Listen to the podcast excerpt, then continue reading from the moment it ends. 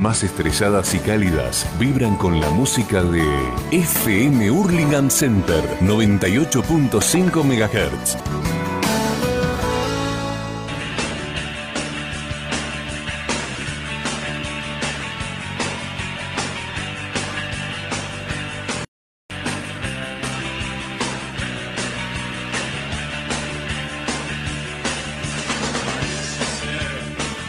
Aquí comienza Te Acorralo.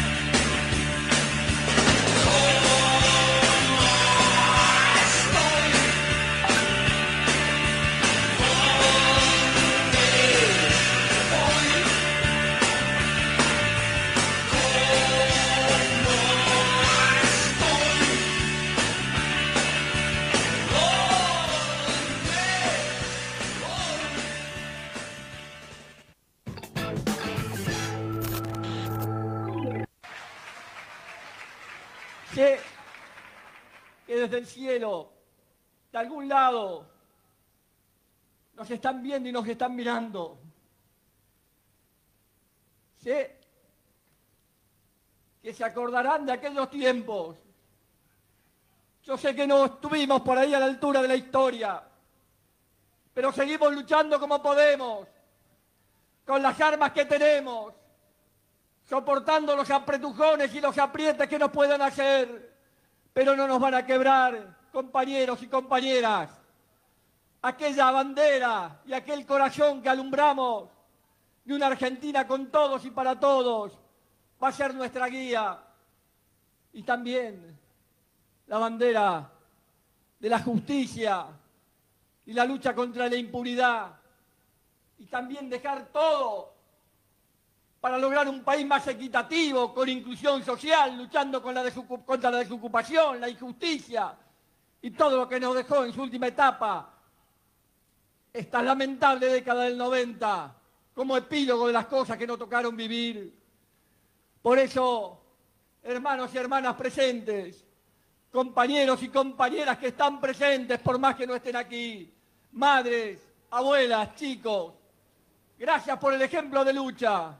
Defendamos con fe, con capacidad de amar, que no nos llenen el espíritu de odio, porque no tenemos odio, pero tampoco queremos la impunidad.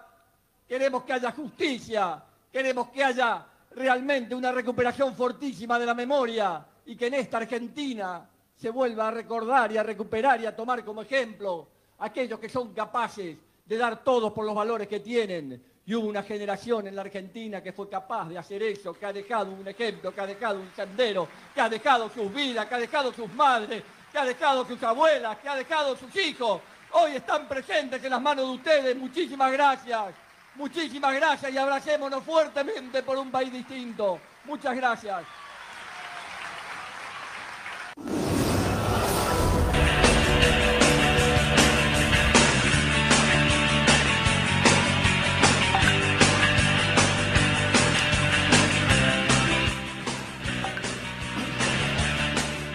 Muy, pero muy buenas noches en este atardecer, ya diríamos veraniego, que se nos viene el verano, mucho calor hoy en William Morris, mucho calor en todo el conurbano, mucho calor en toda nuestra patria, y estamos en este programa que se llama Taco Ralo, Pensamiento Nacional y Cultura Popular, ahora en el prime time de la Radio Center, la 98.5, la radio más escuchada de William Morris, desde acá, desde este distrito, de, de esta localidad del oeste del conurbano bonaerense hacia todo el mundo, está el mejor operador que puede tener la radiofonía argentina, el compañero Fernando Fuseneco, alias Peta Pucheta. ¿Cómo andas, Peta? Está acá el compañero Charlie, recién llegado de, de su jornada laboral. No, dice eso y ya, ya me encanta. Recién llegado desde el sur del conurbano, desde Lanús. Charlie. ¿Cómo estuvo el viaje? Bien, tranquilo. Salí medio sobre la hora, así que vine volando, pero, pero bien, bien. Bueno, Calor. Estaba para y.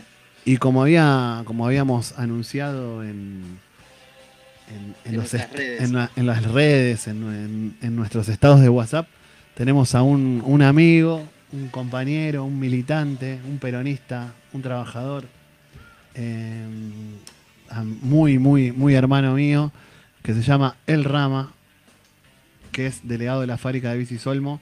Y justo lo invitamos y justo vamos a hablar de Néstor Kirchner hoy. Así que, ¿cómo andas, Rama? Bien, buenas tardes. ¿Todo bien? Todo bien. Bueno, Hoy son mayoría los metalúrgicos en este, en este estudio. sí, hoy somos mayoría, somos dos contra uno. contra dos, pues. Peta es eh, remisero y operador de radio, ¿no? Y organizador de viajes. Así que, Peta, te vamos a llevar al sindicato si lo recuperamos para que organices toda la parte de turismo. ¿Qué tal? Buenas noches. ¿Qué tal, chicos? Bien, un gusto estar acá en Tacordalo, acá con Pilaña, con Charlie y con Visita. Bueno, cuando quiera ustedes me avisan y que estamos ahí. Gracias, Peta. Dale. Bueno, y le comentamos a nuestros oyentes que eh, mañana es 27 de octubre, si no me equivoco. Mañana es 27. Mañana es 27 de octubre y el 27 de octubre del 2010 pasó en la inmortalidad el compañero Néstor Carlos Kirchner, eh, un personaje o un militante, digamos, que, que nos marcó a todos en, en- en esta, digamos, historia corta que todavía aún seguimos viviendo. Para los cuarentones como yo y como el Rama, bueno, después vamos a hablar largo y tendido.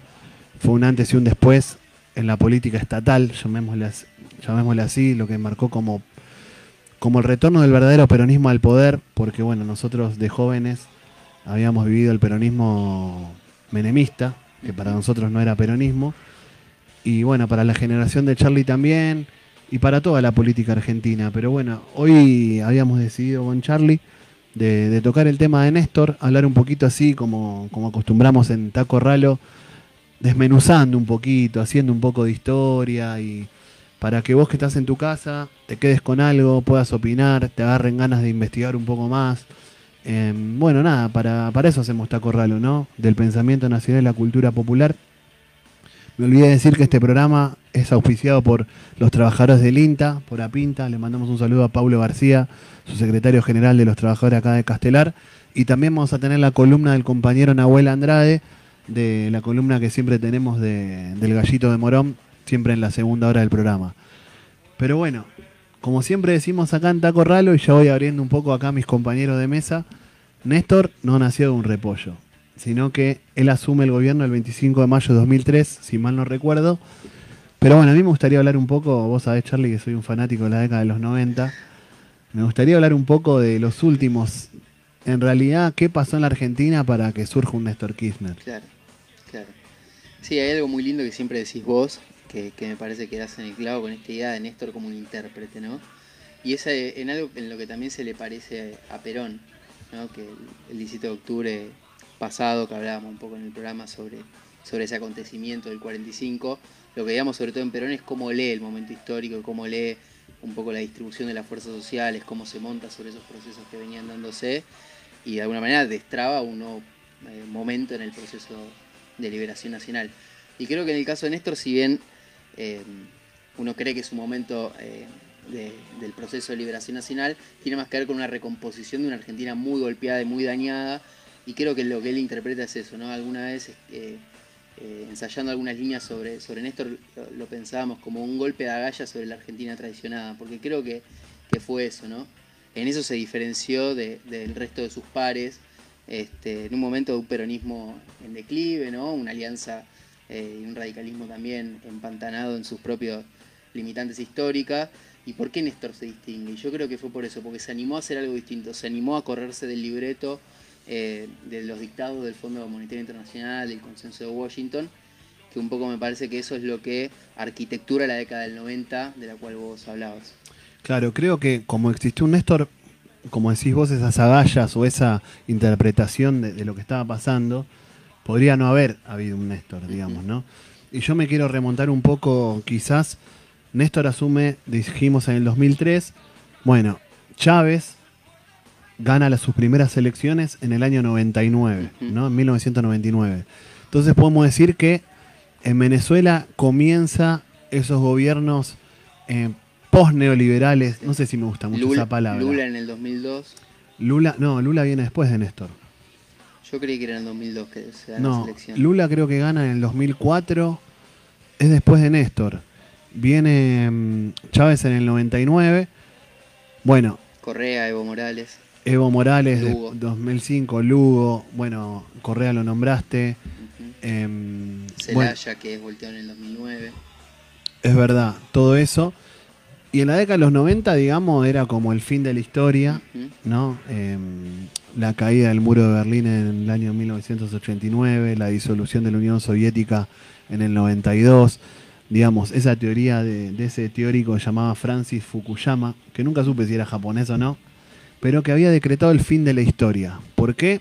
Porque dijo, bueno, la historia terminó, se cayó la Unión Soviética, que la Unión Soviética, si nos estás escuchando y no sabes bien qué era, era como un contrapeso a Estados Unidos, digamos, era un país que tenía el socialismo, el comunismo como bandera, que había hecho una revolución en 1917 y construyó otro tipo de sociedad, digamos, no basada en, en el capital, vamos a, para resumir Sí, sintéticamente. más, más basada en el dirigismo estatal, digamos. Claro, donde se trataba de construir otro tipo de sociedad. Después Cuba, en- más cercano a nuestro continente, intentan construir el Sí, socialismo, experiencias China. del socialismo real, ¿no? Claro. El fin de la historia es porque en teoría se termina el conflicto como motor de la historia, ¿no? Porque se impone un Ahí modelo está. civilizacional, uno de los dos polos en conflicto eh, se diluye y queda un solo polo. Por eso se habla de los 90 como la década del unipolarismo norteamericano. Ahí está. Habían venido las dictaduras en los 70, casi en toda Latinoamérica. Había ganado Margaret Thatcher en finales de los 70. Ahí empiezan a ganar la guerra. Claro.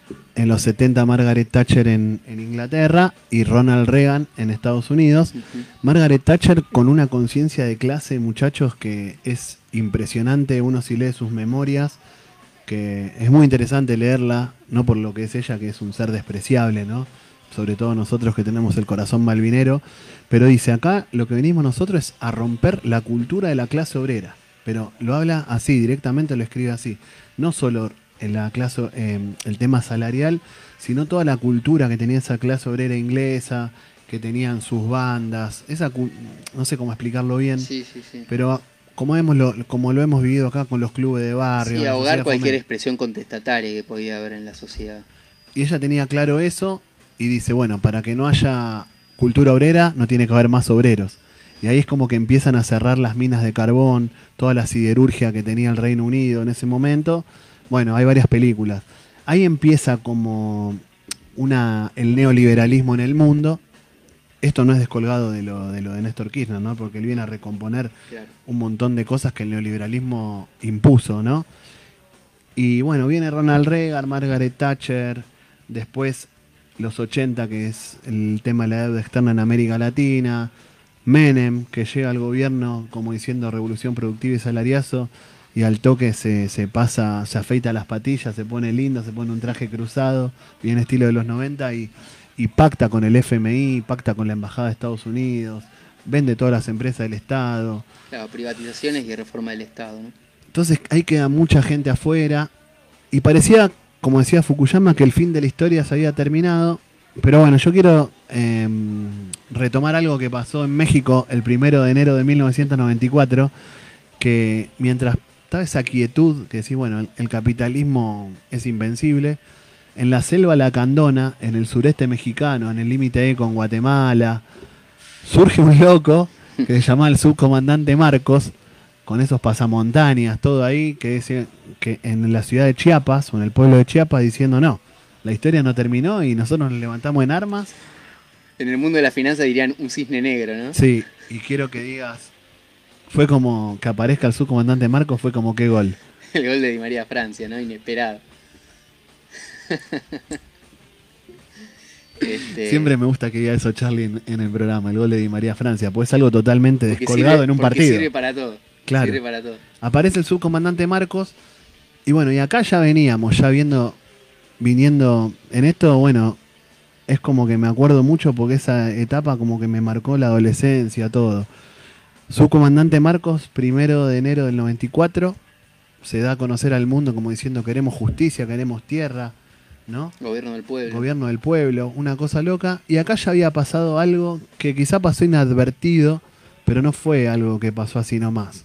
Que en el año, en diciembre del 93, como siempre los diciembre acá en la Argentina son picantes, se da lo que se llamó el santiagueñazo, digamos, ¿no? El pueblo de Santiago del Estero, ese pueblo que, que hay un tema de Ataque 77 muy lindo, llama Santiago no duerme más la siesta, ¿no? Que se levanta el pueblo de Santiago del Estero y quema la municipalidad, quema la casa de gobierno.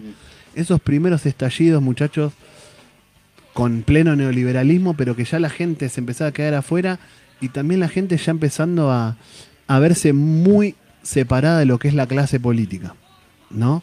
Sí. y se empiezan a dar esas puebladas casi espontáneas, sin una conducción, como diciendo, es un preludio del diciembre del 2001, quiero decir.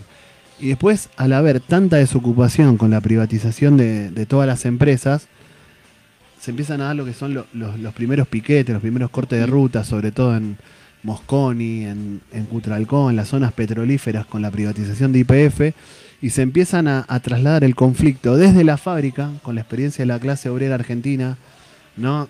de, esa organización, eh, estamos, ahí están empezando a llamar, de esa organización que se da dentro de la planta, Rama se empieza a trasladar al barrio y se empieza a trasladar a la ruta. ¿Por qué? Porque ya no, no había trabajo, entonces lo que empiezan a reclamar la, la gente del pueblo es trabajo y esos métodos fabriles de asamblea, de tomar las decisiones, se empiezan a trasladar a la ruta. Y es así que, bueno, todo eso me parece que, mm, que empieza a fermentar abajo y eso va a, a la estabilidad del uno a uno. Por abajo están pasando otras cosas. Claro. Quizá no tan politizado, porque para el peronismo era Menem, ¿no? Como que Sí, esa- en trance de repolitizarse bajo nuevas condiciones, digamos, está, ¿no? Mientras la clase media se puede ir a Estados Unidos, que bueno, pocos años después ya le iban a, como quien diría, secuestrar los ahorros y iba a salir con las cacerolas, pero en ese momento, si se vivía un momento de disfrute y, y de no pensar en el día de mañana, de rifar el país. Y creo que se daban experiencias de resistencia, pero así como vos decías que Thatcher pensaba para eliminar la, la cultura obrera hay que, eliminar, hay que aniquilar a la clase obrera, yo creo que acá, también se da un borroneo del sujeto social a partir de- del año 76. Y nos encontramos el día de hoy con una clase trabajadora, muchos ¿no? trabajadores en relación de dependencia, precarizados, tercerizados, este, sin derechos, que es un poco también... Creo que eso a fines de los 90 em- a- a- eh, en la escena argentina y creo que en el 2001 eh, termina de explotar a la vista de todo el mundo. Claro, estamos ya en este diciembre a 20 años del 2001 y como decía mi compañero Charlie, creo que Néstor es el mejor intérprete del 2001. De, de eso que venía fermentando, digamos, el 2001 no cayó un plato volador, sino que todas esas luchas post dictadura, a partir del santiagueñazo, con los cortes de ruta, con la lucha contra el gatillo fácil, las madres de Plaza de Mayo, las empresas recuperadas, no sé, te puedo nombrar un montón de, de contracultura, ¿no? El rock, eh, un montón de cosas por abajo, que los scratches, eh, las movilizaciones contra la ley de educación superior, contra la ley federal de educación. Eh, te puedo nombrar un montón de cosas que pasaron en los 90 que, que por abajo generaron. Bueno, y ya al, al último tiempo era eh, el voto de la feta de salame en, el sobre, ¿no? que se vayan todos. El FRENAPO, el Frente Nacional contra la Pobreza, las, las marchas federales, Hugo Moyano, parando con el MTA, el perro Santillán, bueno, las canciones de la Versuit, se viene el estallido. Mirá, me acuerdo de todo eso y Néstor interpreta eso, pero Néstor Kirchner, digamos, arranca su militancia quizá en la universidad, en la Universidad de La Plata, él estudia abogacía, igual que, que la compañera Cristina, se conocen ahí en la ciudad de La Plata, ella oriunda de Tolosa, y Néstor yendo de Santa Cruz a, a estudiar a La Plata, el papá de Néstor siempre lo nombra a él, era cartero, digamos, y después, bueno, tiene un cargo más jerárquico en el correo argentino. Se llamaba así antes, ¿no? También, Correo Sí, Argentino. Sí. Y empieza a estudiar abogacía y tiene un... un se- postal por ahí, ¿no? Sí. y se mete a militar en la Juventud Universitaria Peronista, Claro. La tendencia revolucionaria del peronismo. Claro, tal cual. Sí, Néstor militó en los 70, formó parte de esa juventud y creo que con Néstor también termina de llegar esa, o lo que quedó de esa generación a- al poder del Estado. Pero creo que sobre todo lo que hace Néstor, digamos que contrasta fuertemente con lo que sucede entre los 80 y los 90, es que en esas décadas la clase política le da la espalda al pueblo, digamos. De alguna manera se da un divorcio muy, muy fuerte entre el palacio y la calle. Y creo que lo que Néstor hace es si no mete de lleno la calle en el palacio, por lo menos todas sus reivindicaciones la- las contempla, las interpreta y en la medida de lo posible las trata de sacar adelante.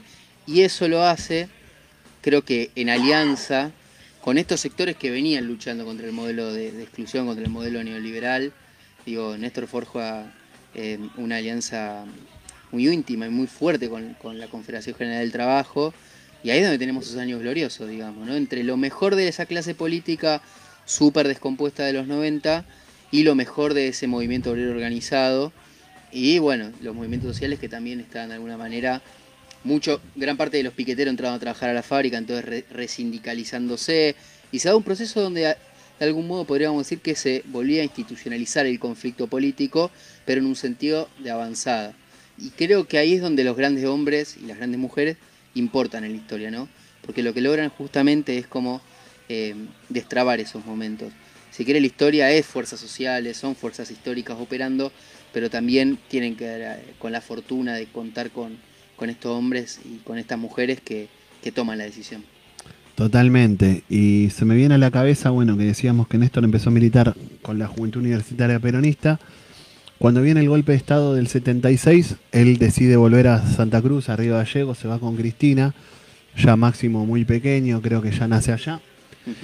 Y bueno, ahí empiezan su carrera de abogados, digamos, ¿no?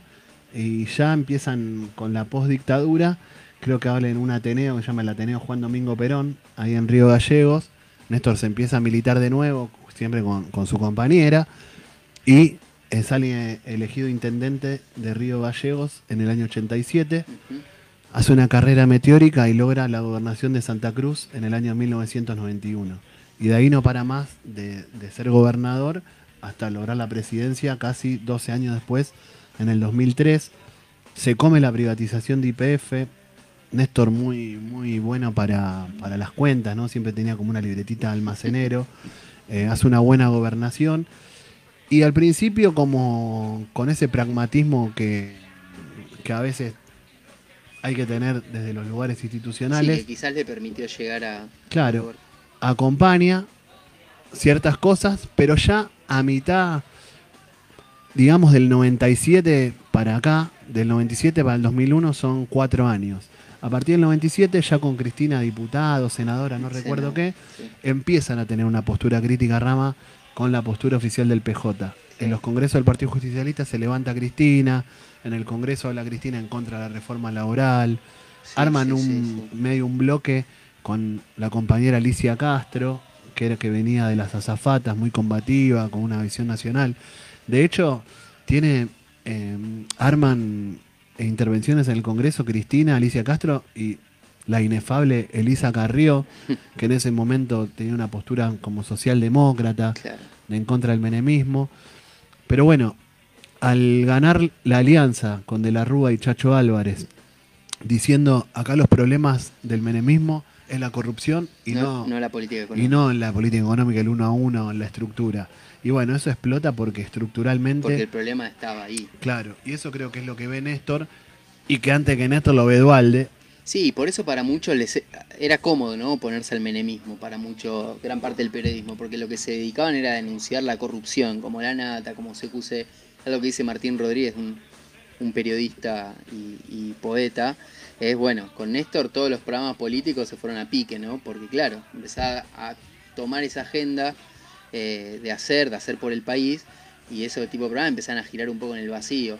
Y son gran parte de los periodistas o periodistas empresarios, políticos, como el caso de Carrió, para los cuales era fácil oponerse al menemismo, pero en esto ya lo sitió en un lugar más incómodo, ¿no? Porque eh, lleva adelante una política de realizaciones. Olvídate, y mm, también ya son las 20 y 26 acá en William Morris. Estamos en Taco Ralo, Pensamiento Nacional y Cultura Popular, en la Center, la 98.5, en la radio del pueblo. Este programa que está auspiciado por los trabajadores del INTA, por Apinta. Y bueno, ya que mañana se cumple un aniversario más del paso a la inmortalidad del compañero Néstor Kirchner, estamos, si recién te enganchás, estamos hablando un poco de la historia de Néstor. Acá nos llega un saludo ¿eh? de Fernando Arrieta, Chiqui. Nos Sí. manda un saludo, nos felicita por, por el programa. Desde, desde- ¿Está en Merlo o está de- en, en- en las Galias, en Galicia? Chiqui, te mandamos un saludo y puedes archivar a Primo de Rivera. Lo quería decir en la lo ra- mandes al frente. Lo quería decir en la radio. Pero bueno, em, me perdí con lo de Primo de Rivera. No, decíamos que estábamos en un especial por el 27 de octubre, Ah, a 11 años de- del fallecimiento de Néstor. Lo del fallecimiento de él también es interesante, ¿no? Hay pocas fechas en la historia que significan tan claramente un vuelco de, de mucha gente a la militancia. Y la muerte de Néstor lo es, yo lo puedo decir como, como mi experiencia, digamos, personal. Mi hermano es un poco más grande que yo y a él le tocó más la crisis con el campo. Sos un Juan David, vos. Quizás a ustedes les tocó los fines de los 90, el 2001, el 2002. Este, decía, mi hermano la crisis con el campo, que es un poco más grande que yo, y a mí me toca el 2010, la muerte de Néstor. ¿no? Antes yo estaba en la escuela, pero claro, empiezo primer año de CBC, ocurre eso y, y es como que es extraño, pero su muerte nos permite a muchos terminar de conectar con la experiencia eh, del kirchnerismo. Este, y bueno, y de a poco ir retomando las viejas lecturas, digamos, del pensamiento nacional, darnos cuenta que esto a su modo, con su propia gramática, con, algunos déficits también, fue un capítulo más de esa larga historia de lucha revolucionaria eh, del pueblo argentino. No, no hay dudas. Y Charlie viene y yo vuelvo para atrás un poquito. Viene Dualde, los cinco presidentes del 2001.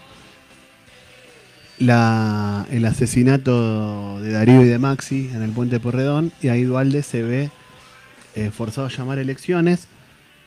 Eh, y bueno, y nadie apostaba nada por Néstor, vamos a ser sinceros. Era como un pingüino de la Patagonia con un apellido raro digamos, no era conocido por el gran público, pero bueno, al tener el apoyo, digamos, de del aparato de la provincia de Buenos Aires, que no sé si definía o define algo, se logra imponer en las elecciones del 2003, Néstor saca, que fueron en febrero, saca 22% de los votos, que siempre nos acordamos que había más porcentaje de desocupación en ese momento que los votos que sacó Néstor.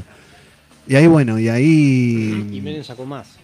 Sí, Ah, Menem sacó 24, casi 25, ¿no? Que después no se presentó al balotaje. Sí, Que después no se presentó al balotaje. Es verdad, Néstor pierde con Menem y después van al balotaje y obviamente Menem sabía que perdía y no se presenta con solo el hecho de, de la maldad de dejarlo a Néstor con, sí, con, con poco... con poco porcentaje. Sí, sí. Que asume con poca también... como- Representatividad. porque Exactamente. Era un cuarto de la Sí. población votante. Y O sea, eso... sí, perdón. No, no, no. No, y eso implicaba desde cero, ¿no? Empezar a construir esa legitimidad que le faltaba Claro, a través sí, de los sí. votos. Bueno, y ahí viene eso cuando Néstor eh, gana las elecciones, asume. Ese día me acuerdo, yo no lo voté, yo voté a Rodríguez A. Me acuerdo porque, no sé, me había parecido esa semana del Adolfo como un gobierno popular que iba la, la tarde. iban a pagar al FMI. Sí, la tarde de las camisas sudadas en la CGT, Lo digamos. aplaudieron todo lo- ese día. El sí, otro campeón de presidente. no sé, me, me sedujo esa semana de, de populismo, de, de demagogia del, del Adolfo que me encantó después de haber... No había mucho de Néstor acá. No, no. No, nada. No, no. Bueno, y ahí asume ese día, que ahí se ve un poco en ese día lo que va a hacer el gobierno de Néstor, ¿no? Sí, sí. es- Primero que dice, no pienso dejar mi- mis ideales en la puerta de la Casa Rosada o algo así. Mis convicciones. Mis convicciones, ahí está. No pienso dejar mis convicciones en la puerta de la Casa Rosada. Ahí es como que él, eh, nada, te sale por los poros lo que son, ¿no? De esa militancia de los 70 y los compañeros caídos de los 70, vuelve ahí y dice, no voy a dejar mis convicciones en la puerta de la Casa Rosada. Sí.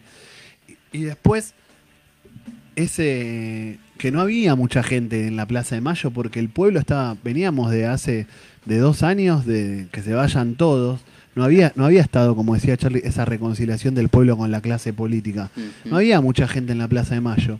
Sin embargo, él como que se abalanza sobre el pueblo y estaban los periodistas ahí, lo golpean con un micrófono en la frente y se hace un tajo y él sigue abrazando a la gente.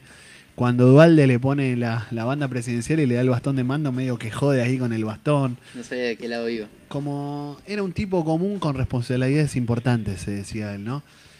Y bueno, ahí empieza el gobierno de él, que dura cuatro años nada más, porque la reelección va a Cristina. Eh, Y en esos cuatro años eh, se dan políticas bastante importantes, sobre todo de lo simbólico, ¿no? Y con el tema de los derechos humanos, lo de bajar el cuadro de Videla me parece que es algo que es de muchos, de muchos cojones, de mucho huevo. Ir al colegio militar y bajar el cuadro de Videla me parece que es algo que nos va a quedar en la memoria a todos nosotros y agradecerle a Néstor ese gesto. La industrialización, Las paritarias, la vuelta de retomar la negociación paritaria. eso. Sí, sí, Cuando sí. asume él el Ministerio de Trabajo, yo me acuerdo bien que estaba tomada, que fue el único ministro que estuvo desde el 25 de mayo de 2003 hasta que se fue Cristina el 9 de diciembre de 2015, fue el ministro de Trabajo de todos los 12 años kirchneristas. El Ministerio de Trabajo, esto lo decimos porque estábamos en el movimiento desocupado, íbamos al Ministerio de Trabajo a pedir comida. El Ministerio de Trabajo se ocupaba de repartir paquetes de fideos eh, para nuestros oyentes. Y de a poco, con eso que decía Charlie de- del, del acuerdo entre Néstor y la CGT, donde la CGT la, digamos, la, la conduce Hugo Moyano, que no por casualidad ha sido el dirigente dentro de- de- del movimiento obrero que había enfrentado a Menem. Sí, sí, Eso es una realidad y- y yo lo, eso lo vi en la calle Nueve paros. enfrentó a Menem y vino él a la CGT. Entonces, los movimientos desocupados, hasta que logramos entender qué era eso, eh, porque al principio, bueno, se combatía, después entendimos un poco y bueno, y vimos que empezaron a cambiar ciertas cosas. Empezó a haber trabajo, mercado interno. Eh, no me quiero olvidar de nada. Ya estamos en 2003, 2004 y el 2005 es un año eh, muy importante, muy importante porque le vamos a pedir a Peta que... mm, Peta, ¿estás ahí? Para que quiero ver en lo que te mandé porque en el 2005, si yo le digo 2005, ¿qué, qué le viene a la cabeza a ustedes? No al ALCA. Malalca. ¿Y qué más? El pago de la deuda que nos prestaba con el fondo. Ahí está. Ahí va. Peta, Que bueno, el Sí, sí. protagoniza un poco la- las dos cuestiones, obviamente el pago de la deuda del fondo, pero el no al ALCA es un hecho absolutamente relevante. De hecho, si uno pudiera jugar al kirchnerismo solamente por eso, ya tendríamos que pensar que, que fue un gobierno este, favorable a los intereses del pueblo, porque rechazar esa iniciativa por la cual venía pujando eh, Estados Unidos eh, fue absolutamente eh, relevante. Mira, podemos traer, Rama, ¿no te molesta si lo traemos al comandante Chávez acá a la mesa? Para nada. Peta, por favor, la anécdota de Chávez. El gran diario argentino, como dicen ellos, Clarín. Clarín. ¿Qué Bueno. te pasa, Clarín? ¿Eh? No. ¿Qué te pasa, Clarín? Los que no tienen que estar en el gobierno son los peronistas. ¿Qué te pasa, Clarín? Tranquilizate, por Dios. Te abrimos los brazos para que te pongas tranquilo. Bueno, esta ¿Eh? es una joyita que puso Peta de Néstor diciendo ¿qué te pasa, Clarín? ¿Estás nervioso? Que también lo queríamos pasar. Pero el que le sigue Peta, que es la anécdota de, de Chávez hablando de, del ALCA. El gran diario argentino, como dicen ellos, Clarín. Clarín. Queríamos escucharlo de nuevo. ¿Qué te Sí. pasa, Clarín? ¿Estás nervioso? Ahora vamos a hablar Es un poco de eso. Es inolvidable. Es inolvidable. Ahí está, escuchen. eh, un buen conspirador. Estábamos en Mar del Plata. El plan era enterrar el Alca. Pero éramos un grupito como mosqueteros, como tres mosqueteros contra, contra un batallón. El batallón aquel que venía lo dirigía George Bush. Y nosotros éramos tres, cuatro. No pasábamos de cinco. Es decir, Néstor, Lula, Tabaré, el paraguayo Nicanor apoyando allí y yo. Teníamos que parar el Alca y enterrarlo en Mar del Plata. Y la batalla fue muy dura, ocho horas de batalla. Y hay un momento en que Néstor me dice, Hugo, ven acá, cuando yo necesite que alguien hable y vamos a, vamos a derrotar a esta gente por cansancio. Le, vamos, le digo, cuenta conmigo. Y aquí no nos vamos hasta que no los derrotemos. Al Bush y, y su, gente. Todos los presidentes, casi todos, menos nosotros aquí.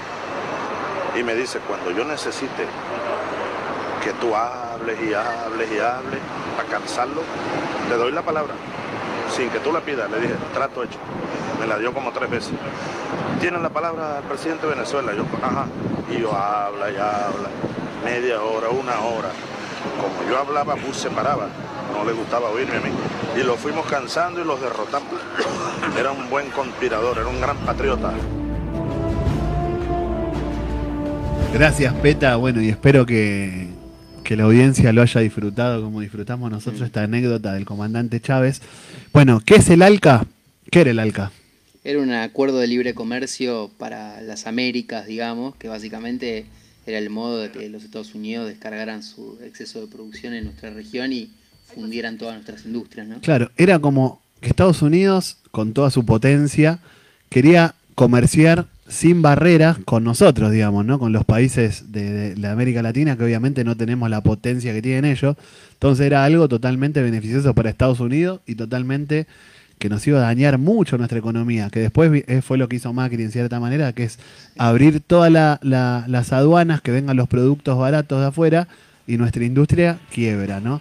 Bueno, Néstor en Mar del Plata se hizo la cumbre donde Bush, George Bush, que había invadido Irak, que había, que venía como con todas las ínfulas de Sí, ser el, sí, el- el El rey emperador del emperador del mundo, se viene acá a Mar del Plata y Néstor presidía la cumbre por el ALCA. Bueno, y ahí es que viene Chávez, todo, y Néstor, como dice Chávez, era un gran conspirador, le dice, bueno, habla, a Chávez no le costaba hablar, digamos, ¿no? No. Y dice, bueno, habla, habla, y lo cansamos, lo cansamos. Y Bush había venido a buscar el ALCA y se fue con las manos vacías de, nuestro, de nuestra patria, gracias a, valga la redundancia, estos patriotas como Néstor, como Tabaré Vázquez. Sí. Recién estábamos hablando en off cuando estábamos pasando, y Evo todavía no era presidente. No, pero ya era el líder de los movimientos sociales en Bolivia y próximo a ser presidente, ¿no? ¿Y qué más te acordás, Rama, de eso de Mar del Plata? ¿Quién estuvo en el Lula Estado mundialista? ¿Te acordás? El Diego. El Diego. Y hubo muchos, ¿no? Bueno, se hace un acto, una contracumbre en el Estado mundialista de Mar del Plata, donde, bueno, habla Chávez a la multitud, habla Tabaré y habla Evo Morales. Y es el día que Chávez estaba hablando y le dice, vení, Diego, vení. Estaba Maradona, me emociona un poco. No seguí. Sí, sí, creo que no solamente nos salvamos de un saqueo económico como el que se iba a dar si, si se constituía el ALCA, sino que lo que se dio ahí fue un rearme moral de nuestros pueblos, ¿no? Una reconstrucción de la autoestima de nuestros pueblos. Poder decirle a, a eso, al emperador del mundo, que, que este es un pueblo libre y que se autodetermina, digo, los pueblos de América Latina, ¿no? Me parece que ese es el gran valor de, de esa generación de, de presidentes la- latinoamericanos, del cual fue Néstor, como, como se revela un poco en la anécdota de Chávez, fue una pieza fundamental. Y nos sacamos de encima ese año también al FMI, que, que nosotros, bueno, como decía Charlie es más chico, pero con el Rama que está acá presente, no sabíamos otra cosa del FMI, FMI, FMI. Con Néstor y con Lula el mismo año, Brasil y Argentina dejan de estar eh, bajo la tutela del FMI, porque el FMI, oyentes y oyentas, no es que... te Después nos retan. Sí, después nos retan por decir eso. Pero bueno, no es que te presta plata porque quiere que se la devuelvas. Si es por el FMI, no se la devuelvas. Lo que quieren ellos es mandar qué política vas a tener Claro. en tu país. La deuda es un mecanismo de dominación, ¿no? Claro. Y Néstor le dijo que no, y Lula le dijo que no, y fueron los años más felices que hemos tenido, digamos, ¿no? Con reconstrucción del tejido industrial, con sus limitaciones y todo eso, pero, digamos, dejamos de. La política se decidía en la Casa Rosada y no como ahora en las oficinas del FMI con Cristalina Georgieva y con, con la que. con Teresa Terminación, con Ann Kruger, me acuerdo los nombres. Se decidía acá la política, Sí. ¿no? Y bueno, eso es, es muy loable, ¿no? De, de poder haber. Y desde el 2005 hasta que volvió Macri, que fueron casi 10 años justo, el pueblo argentino no sabía. El FMI tiene ahora de nuevo una oficina en el Ministerio de Economía. Cuando vino Néstor, esa oficina se fue. Digamos, el FMI no tuvo más oficina acá en la Argentina. Sí, Me parece después que- uno recuerda a Macri hablando con Lagarde, ese lacayo, digamos, ¿no? Y da vergüenza. creo que ese tipo de componentes, este, si quiere, éticos o morales o, o vinculados, como decíamos, a, la dignidad, inciden ¿no? en el espíritu de un pueblo. Y cuando sus gobernantes se rebajan de esa manera, eh, es realmente humillante. Yo creo que eso también el pueblo es una de las cosas que, castigó del macrismo, que jugó al límite ¿no? con, con, ese, con esa cuestión de, de, ser prácticamente eh, un mayordomo de, de los grandes capitales internacionales. Sí, otra cosa Néstor, me parece que en el 2005 se da una interna entre, el, digamos ya, el proto-kirchnerismo, ¿no? lo que se estaba formando como peronismo kirchnerista, contra el viejo dualdismo, ¿no? que va Cristina de candidata a diputada en el 2005 y le gana a Chiche Dualde, ¿no? le gana al dualdismo, y como que el dualdismo se retira por derecha, digamos. Después viene el 2007 no me quiero olvidar de, de- de algo más, de algún... Mira, en cuatro años nombramos cosas muy importantes, como no al ALCA, como lo del FMI, como que empezaba ya la reconstrucción del tejido industrial, la vuelta a las paritarias, como dijo el Rama, en la política de derechos humanos, ¿no? La lo de la ESMA no es menor tampoco, ¿no? No, no, no. Sí, sin duda. Yo creo que es indiscutible que fue un gobierno, digamos, que defendió los intereses nacionales. Después lo que se puede en todo caso debatir y que es lo más interesante es las tensiones que se dieron hacia adentro de eso, ¿no? Donde Néstor tenía la voluntad de reconstruir a una burguesía nacional o un empresariado nacional que nosotros pensamos que es un, deseo un poco resbaladizo, ¿no? Si uno eh, se fija eh, en la historia argentina, el papel que ha desempeñado ese empresariado habitualmente raquítico y dependiente cultural e ideológicamente de, los centros globales de poder. Digo, eso y del otro lado un movimiento obrero que creemos que, que estuvo a la altura del proceso, que acompañó, pero que si se quiere no logró dar ese salto político del cual tantas veces hemos hablado y que después se reflejó en algo que quizás es para hablar más adelante, en las tensiones ¿no? entre la CGT y Cristina. Pero creo que el proceso eh, de Néstor es cuando, bueno, es un momento en el cual está funcionando para todos los actores. Pero eso requería, digamos, una- un soporte de decisiones y alguien que tomara eh, un poco la manija. Sí, yo creo que el Estado en el momento de Néstor no era neutral, sino que tiraba para los sectores populares, para la clase trabajadora, como le escuchamos a Cristina el último discurso que dio para la juventud de la Cámpora, diciendo, bueno, el Estado tiene que regular. Bueno, creo que Néstor lo llevó a cabo en ese sentido, quizá con un protagonismo mayor de las organizaciones libres del pueblo, lo que sí uno le puede criticar con el diario del lunes, o mismo la crítica militante que hay que hacer, no por... eh, o sea, valoramos a Néstor, lo reivindicamos a Néstor, reivindicamos a Cristina, pero creemos que, que hay que debatir para hacia adentro del movimiento, para aprender y para, para salir para adelante. ¿no? Uno lo que puede ver como errores de ese momento para no volver a repetir es que no lo, no lo veo yo, sino también eh, uno de los primeros que lo ve en todo el proceso latinoamericano es Linera, en el sentido de lo que decías vos, Charlie, de todo, todo, todas esas luchas que venían por abajo se institucionalizan y va todo al Estado. Claro. Y abajo quedamos vacíos y el Estado solo no puede contra estos sectores porque tener el gobierno no es tener el poder, ¿no? Y eso lo sabe bien Néstor y lo sabe Cristina. Sí, Néstor, si se quiere eh, respetar y valorar un poco más esa tensión, que existiese una tensión entre eh, el Estado y sus diferentes agencias y eh, los actores sociales organizados.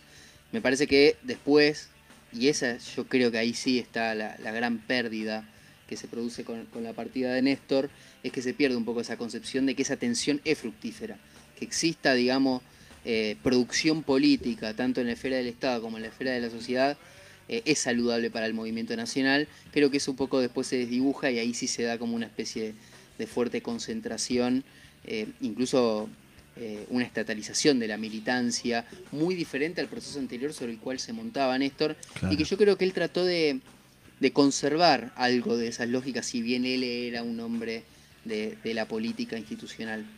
Mira, ya vamos llegando al final del gobierno de Néstor, que termina en el 2007. Sí. 2007. Em, 2008 es un parteaguas total de la política argentina, Tremendo. porque ya el gobierno de Cristina viene y viene la pelea con el enemigo real, digamos, ¿no? con el enemigo real de, de nuestra patria, que es los sectores oligárquicos terratenientes o hoy ya más pules de siembra, como llamémosle, con la resolución 125 de aumentar las retenciones, de poder hacer las retenciones móviles. Y ahí, el, ahí hay un parteaguas y ahí también hay una incorporación de muchos sectores a la política donde se marca o estás de este lado o estás del otro lado. La famosa grieta que existe desde que se crea nuestra nacionalidad, ¿no? Con, con los unitarios, con el modelo autocentrado y el modelo dependiente del extranjero. Bueno, con la resolución 125 queda a flor de piel esa contradicción, ¿no? Y eso es algo que saludo del kirchnerismo, que saludo de Néstor, que fueron a fondo, se pierde con el voto no positivo de Cobos, que Néstor le había puesto a Cristina Cobos en, en la como vicepresidente, porque estaba eso de hacer, bueno, algo algo transversal, ¿no? La idea de, bueno, con el peronismo solo no alcanza, pongamos algún radical. Bueno, nos salió como el tuje eso con Cobos. Perdemos eso, pero viene la selección en el 2009, me acuerdo. Surge un personaje medio mediático, empresarial, el Colorado de Narváez. Ahora tenemos al Colo Santilli, en ese momento era el Colorado de Narváez, que se hace muy famoso en el programa de Tinelli. Capaz que vos que estás escuchando te acordás que hay un, el imitador eh, Peña, no me acuerdo cómo se llama Peña, lo imita de Narváez con Alica Alicate y todo eso. Y le gana las elecciones.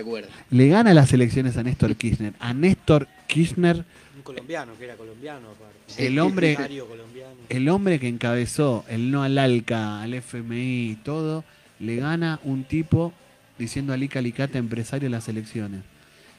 Ahí Néstor, una semana después de esa derrota, tiene una intervención en el Parque Lesama, donde se juntaban los integrantes de Carta Abierta, que era un grupo de intelectuales liderado por Horacio González, que ya hablamos en este programa, que en paz descanse el compañero también, un, un gran intelectual peronista. Y Néstor dice, no, acá una derrota en la política puede tener cualquiera, No se amedrenta. no se amedrenta y va para adelante. Hoy lo que hablábamos, recién estábamos con un compañero de Envase del Plata en casa con Rama antes de venir para acá, con Sergio, que le mandamos un saludo, y hablamos de eso, ¿no? Del momento que estamos viviendo hoy como país y que hay que salir para adelante. Después de esa derrota del 2009, vienen los mejores años del kirchnerismo, ¿no? Sí, sí, yo creo que entre el 2009 y el 2012 se, se dan las grandes transformaciones, lo- los, grandes avances fuera de la recomposición previa, ¿no? Se dan pasos hacia adelante. Digamos, nombramos IPF, Sí, sí, diferentes eh, estatizaciones, aerolíneas, lancés. una re grosa. Esa. Eso, sí. La sí, sí, FJP, creo que, que de, de la mano de Amado Vudú, que eso, que fue el que le llevó la idea a Néstor y a Cristina, le lleva la idea. Pensá vos que estás en tu casa y capaz que no tenés la edad de nosotros, que esto fue en el 2009-2010, la jubilación, lo que a vos te descontaba tu patrón de tu parte, iba a un banco privado. O sea, todos los aportes de los trabajadores argentinos los tenían los bancos para hacer negocios. Sí, Bueno, eso se estatiza Sí. y ahí es que la ANSES vuelve a aparecer. La ANSES ahí empieza a tener un rol central en la vida cotidiana de los argentinos porque nadie la conocía. Y ahí empieza la, la asignación universal, las computadoras. Claro. Sí, sí, se movilizan recursos en el sentido de las necesidades del pueblo, que creo que es lo que hace y lo que debe hacer todo gobierno popular. Administrar de manera justa e inteligente la riqueza nacional. Y creo que un poco es lo que contrasta lo que nosotros sentimos a veces, eh, nos sentimos un poco frustrados porque quizás este gobierno lo que intenta es pactar con los que administran esos recursos, digamos, con, los grandes conglomerados del mundo privado.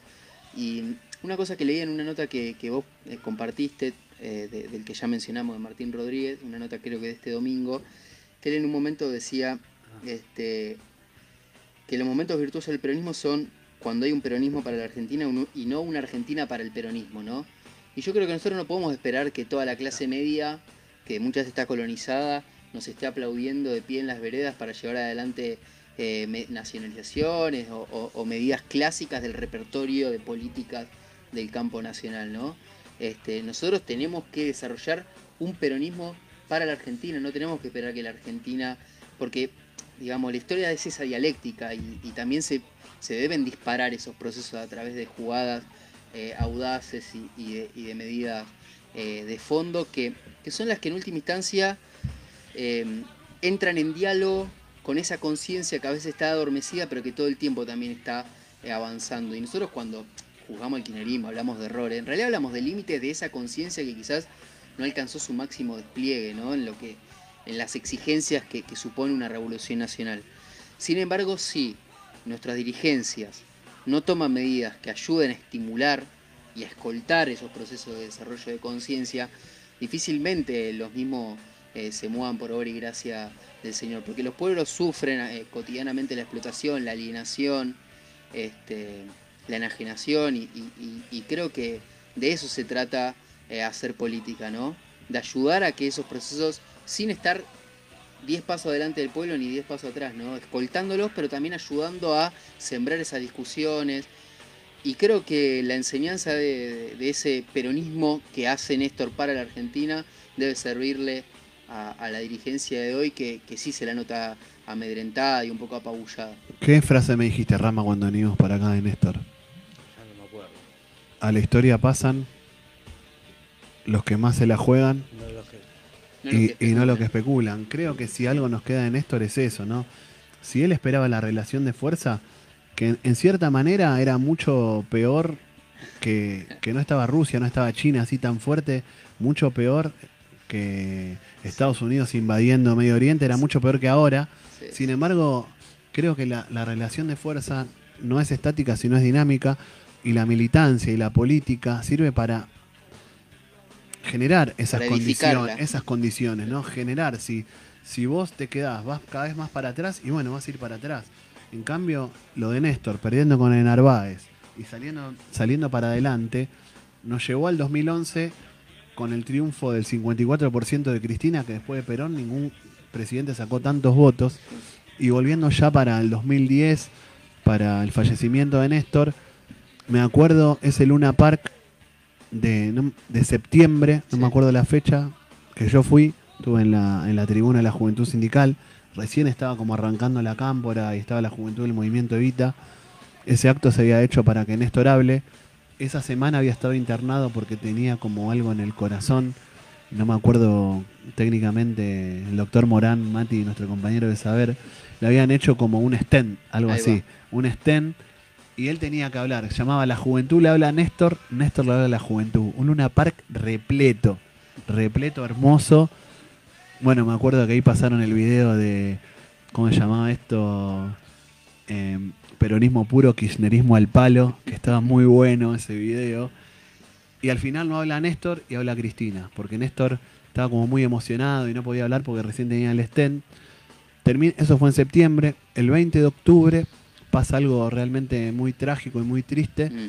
que es en la lucha contra las tercerizadas ferroviarias, un joven militante del Partido Obrero que estaba apoyando la lucha de los tercerizados del Roca en contra de que querían pasar a planta permanente y las empresas eran del hijo de Pedraza, que era el secretario general de la Unión Ferroviaria, una patota de la Unión Ferroviaria con Cristian Favale, que era un barra brava de Defensa y Justicia de Varela, pagada por Pedraza, lo mata a Mariano Ferreira, podría haber matado a más compañeros. Y eso a Néstor dijo el tiro para Mariano Ferreira, siendo que Mariano Ferreira del Partido Obrero, nada que ver Sí, no, con no una fuerza alineada con el una gobierno. fuerza alineada con el gobierno, sino que él, él veía es como un pibe militante y dice, el tiro para Mariano Ferreira me, me tocó, me- me- Claro, fue para mí. Porque digamos. eso también, ¿no? Néstor había, eh, con el país que se venía construyendo, también había logrado desplazar la política del área de, de la violencia, ¿no?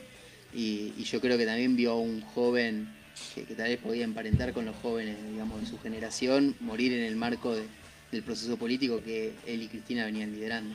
Y eso es el 20 de octubre. Y el 27 de octubre del 2010, lamentablemente, muere Néstor. Ese día había un censo en el país. Sí. Eh, y bueno, muere Néstor y automáticamente la Plaza de Mayo se llena, se llena pero de impresionante. Y me acuerdo que con el Rama y muchos delegados jóvenes, en ese momento éramos jóvenes, de esa generación que ingresó a la industria de la mano de Néstor ¿no? y de Cristina. Eh, fuimos a la Plaza de Mayo. ¿Te acordás cuántas horas estuvimos? Estuvimos toda la noche seguro. ¿eh? 14 No, horas. nada. 14 horas de cola hicimos. Y llegamos al mediodía a la Plaza de Mayo y entramos como a la 1 o 2 de la mañana a, a ver el, el Sí. féretro, se dice, Sí, no sé. sí, sí. No estaba Cristina, estaba Alicia. Y después nos fuimos caminando a, a 11, esperamos el primer tren. Pero seguía la cola gigante. Sí, O ¿cuántos sea, días nunca fueron? acababa. ¿Qué fueron? ¿Tres días? No sé, fue impresionante. Fue impresionante y había una onda. Llegamos al mediodía, salimos de la fábrica nosotros, porque obviamente la Juan de Morón nos llevó ya en ese momento. Eh, ya hace 10 años, 20, 11 años y ya no nos llevaba la UON de Morón. Fuimos solos con varios delegados que en ese momento éramos la agrupación Felipe Vallese. Fuimos y nada, nos sentíamos que estábamos ahí, era, era nuestro lugar, digamos, ¿no? Era, éramos nosotros. Sí, la espera ni dolió, estuvimos. fue- Fueron muchas horas de cola. 14. Sí. Sí, fue un Muchas verdadero, bajo el sol. Sí. un ritual colectivo, ¿no? Sí. Se, se- se constituye una atmósfera vinculada a, a lo sacro, ¿no? Y, y me parece que, que tenía que ver con un agradecimiento que sentía Sí. el pueblo para un tipo que se la había jugado. Sí, sí, fue eso, sí. Sí, ya tenemos que ir a la pausa. Peta, bueno, después de la pausa te iba a pedir un tema. Pero bueno, Charlie, te vamos a tener que despedir. Sí, ¿Te vas con Flor? hoy sí, sí. Flor, te, mandamos un mi tesorito, como te dice Charlie. ¿Cuál Perón? Eh, te mandamos un, un- un beso acá, Flor. Eh, recibilo acá. Vos decís por Ah. el budín que, que llevó el otro día. Sí, bueno. Amo a Flor, lo tengo que decir, y, y también algún día contaré de, de que tú influí en esa pareja para que esté junta. Bueno, lo tenía que decir al aire, también lo quería decir. Y también Ya quiero, vamos a abrir una sección. a y quiero decir que el, el viernes vamos a ir a la casa de Norberto Balazo, que es otro sueño que vamos a cumplir. Vamos a cumplir ese sueño. sí. Así que las últimas 30 segundos de Néstor. Charlie, para vos. Oh, ya me vacié, digamos, la mesa. Sí creo que, que expresa, nos marcó a todos a nivel personal ¿no? y familiar. Eh, en el caso de mi viejo, por ejemplo, que, que era quien sostenía con su ingreso la casa, no tuvo laburo en todo el periodo previo a- al año 2003 y, pareciera por, por arte de magia, pero no, sino que a través de las políticas que se llevaron adelante, el gobierno y, y el pueblo organizado, eh, nunca más mi viejo dejó de tener laburo hasta Macri, ¿no? Eh, creo que, que eso marca, eh, de alguna manera constituye la vida de las personas, termina este, siendo algo que, que se graba y que no se borra jamás. Este, nos permitió a muchos pibes y pibas eh, tener otro tipo de vida, po- poder aspirar a, desarrollarnos, a cumplir nuestros sueños. Y de eso creo que se trata un gobierno nacional y popular y creo que ese es el espejo en el cual debe mirarse sin lugar a dudas eh, este gobierno. Perdón que haga todo el tiempo la relación, pero me parece que, hay que hacerla, me parece que, que tiene que seguir siendo una memoria a ser eh, activada políticamente en el presente, la memoria del proceso político que, encabezó Néstor Kirchner. Bueno, te agradezco, Charlie. Y le digo a la audiencia que estamos en Taco Ralo, Pensamiento Nacional y Cultura Popular, en el prime time de la Center, la 98.5, acá en Morris, la radio del pueblo. Y me quedo con el Rama, con Ramiro Rodríguez Puig, delegado de la fábrica Emblemáticas Bicis Olmo del Oeste. Él está en esa fábrica y bueno, vamos a seguir charlando de Néstor y de nuestras vidas. Y vamos a la pausa, Peta, y después te voy a pedir que pongas un tema pedido por Rama, que es fanático de Spinetta, también le dije, bueno, un tema de Spinetta, pero bueno, ya que estamos en los 70 de Charlie, ponemos un tema de Spinetta y Charlie juntos, se llama Rezo por vos, luego de la tanda, peta.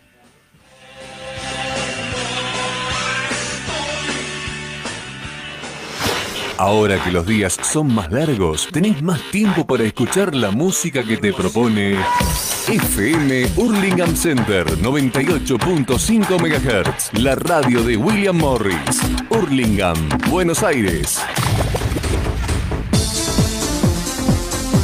Artículos de limpieza Lo Esencial. Jabón líquido, suavizantes, detergente, cloro, lavandina, desodorantes para pisos y mucho más. Artículos de limpieza Lo Esencial. Encontrarnos en Bustamante 2856. Consulta precios llevando más de 10 litros. Llámanos al 11 34 20 58 52. Artículos de limpieza Lo Esencial.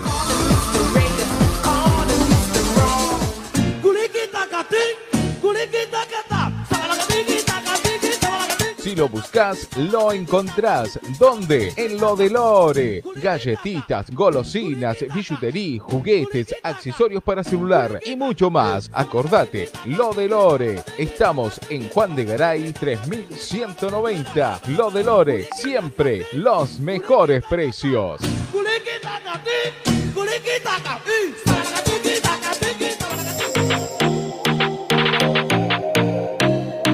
Estudio Jurídico, Doctor Suárez Nelson y Asociados, Amparos de Salud, Jubilaciones y Sucesiones, Despidos Laborales, asesoramiento empresarial, fuero penal, civil y comercial en Buenos Aires y Cava. Ante la duda, consulte a su abogado de confianza. Teléfono 15 60 00 55 52 o vía mail contacto arroba suárez-nelson.com.ar Encontranos en Delfor Díaz 1651 Hurlingham, provincia de Buenos Aires. Celular 15 23 20 68 99. Estudio Jurídico, Doctor Suárez Nelson y Asociados.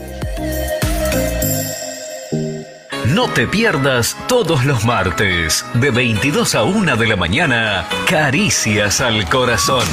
Déjame, si Caricias al Corazón. te vas, y te vas. Con toda la música romántica de todos los tiempos. Deja de llorar. De ayer, hoy y siempre. Conduce Sandra Húmeres. Sandri. Por FM Center 98.5. Una caricia al corazón. A tu alma. H sigue en trance. Sigo en este trance, esperando que pase tiempo a tu favor. Presenta su nuevo material.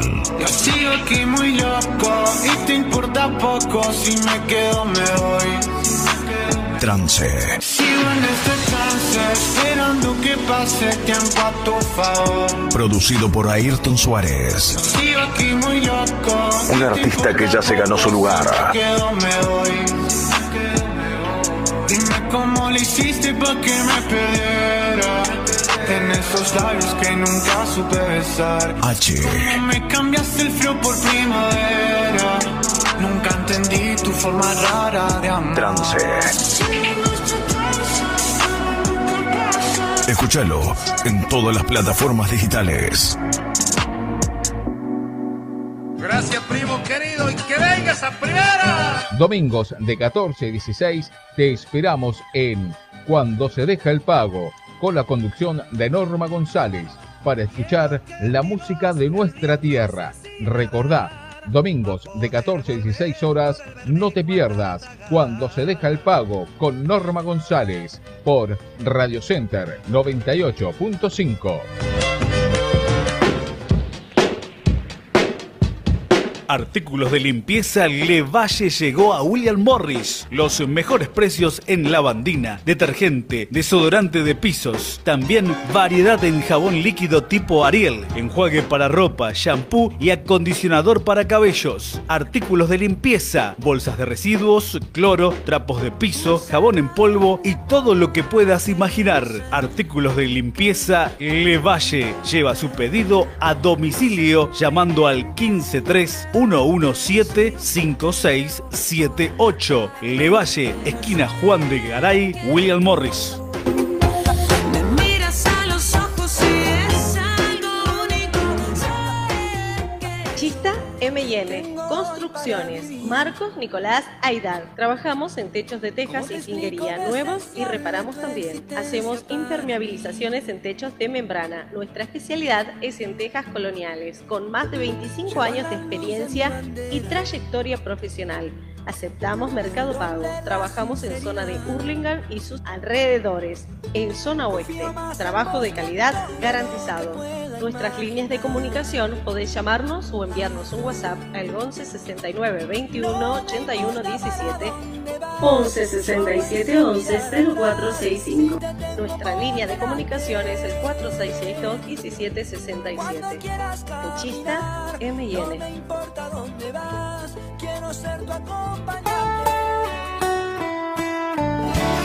Las noches más estrelladas y cálidas vibran con la música de FM Hurlingham Center 98.5 MHz.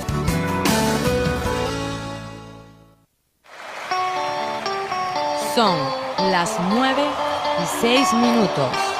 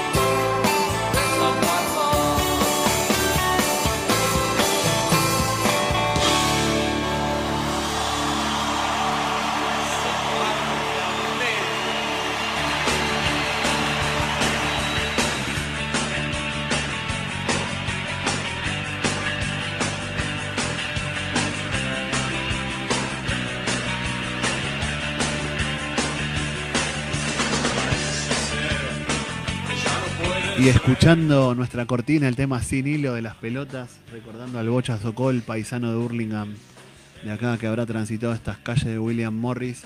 Estamos acá en Taco Ralo, este programa amigo, compañero de pensamiento nacional y cultura popular, con el Peta Pucheta en la puesta en el aire. Mi nombre es Piraña y estoy acá en este programa en la Radio del Pueblo, en la 98.5, en esta segunda hora de este programa, con mi amigo del alma, con el Rama, con el Rama Rodríguez, Que como decía yo es delegado de la fábrica de bicicletas Olmo, que si estás escuchando, alguna vez viste una bicicleta Olmo, alguna vez te contaron de una bicicleta Olmo, o si tenés más edad, la, Peta dice la mejor marca. ¿Te acordás de la bicicletería que había enfrente de la estación de Morón, gigante, Olmo? Bueno, y un poco la historia de Olmo es un poco la historia de la industria nacional, de lo que fue pasando. Y la historia del Rama también es un poco de la historia de, de lo que veníamos hablando, ¿no? De Néstor Kirchner, de cómo fue ingresando a la fábrica. Después, bueno, ingresé yo. Ya con el Rama nos conocíamos del barrio, de estar en el movimiento de desocupados, de, de la militancia, de la cancha, también de ir a ver al gallo. Eh, me acuerdo un montón de cosas. Y cosas que no se pueden contar. Tenemos nuestra...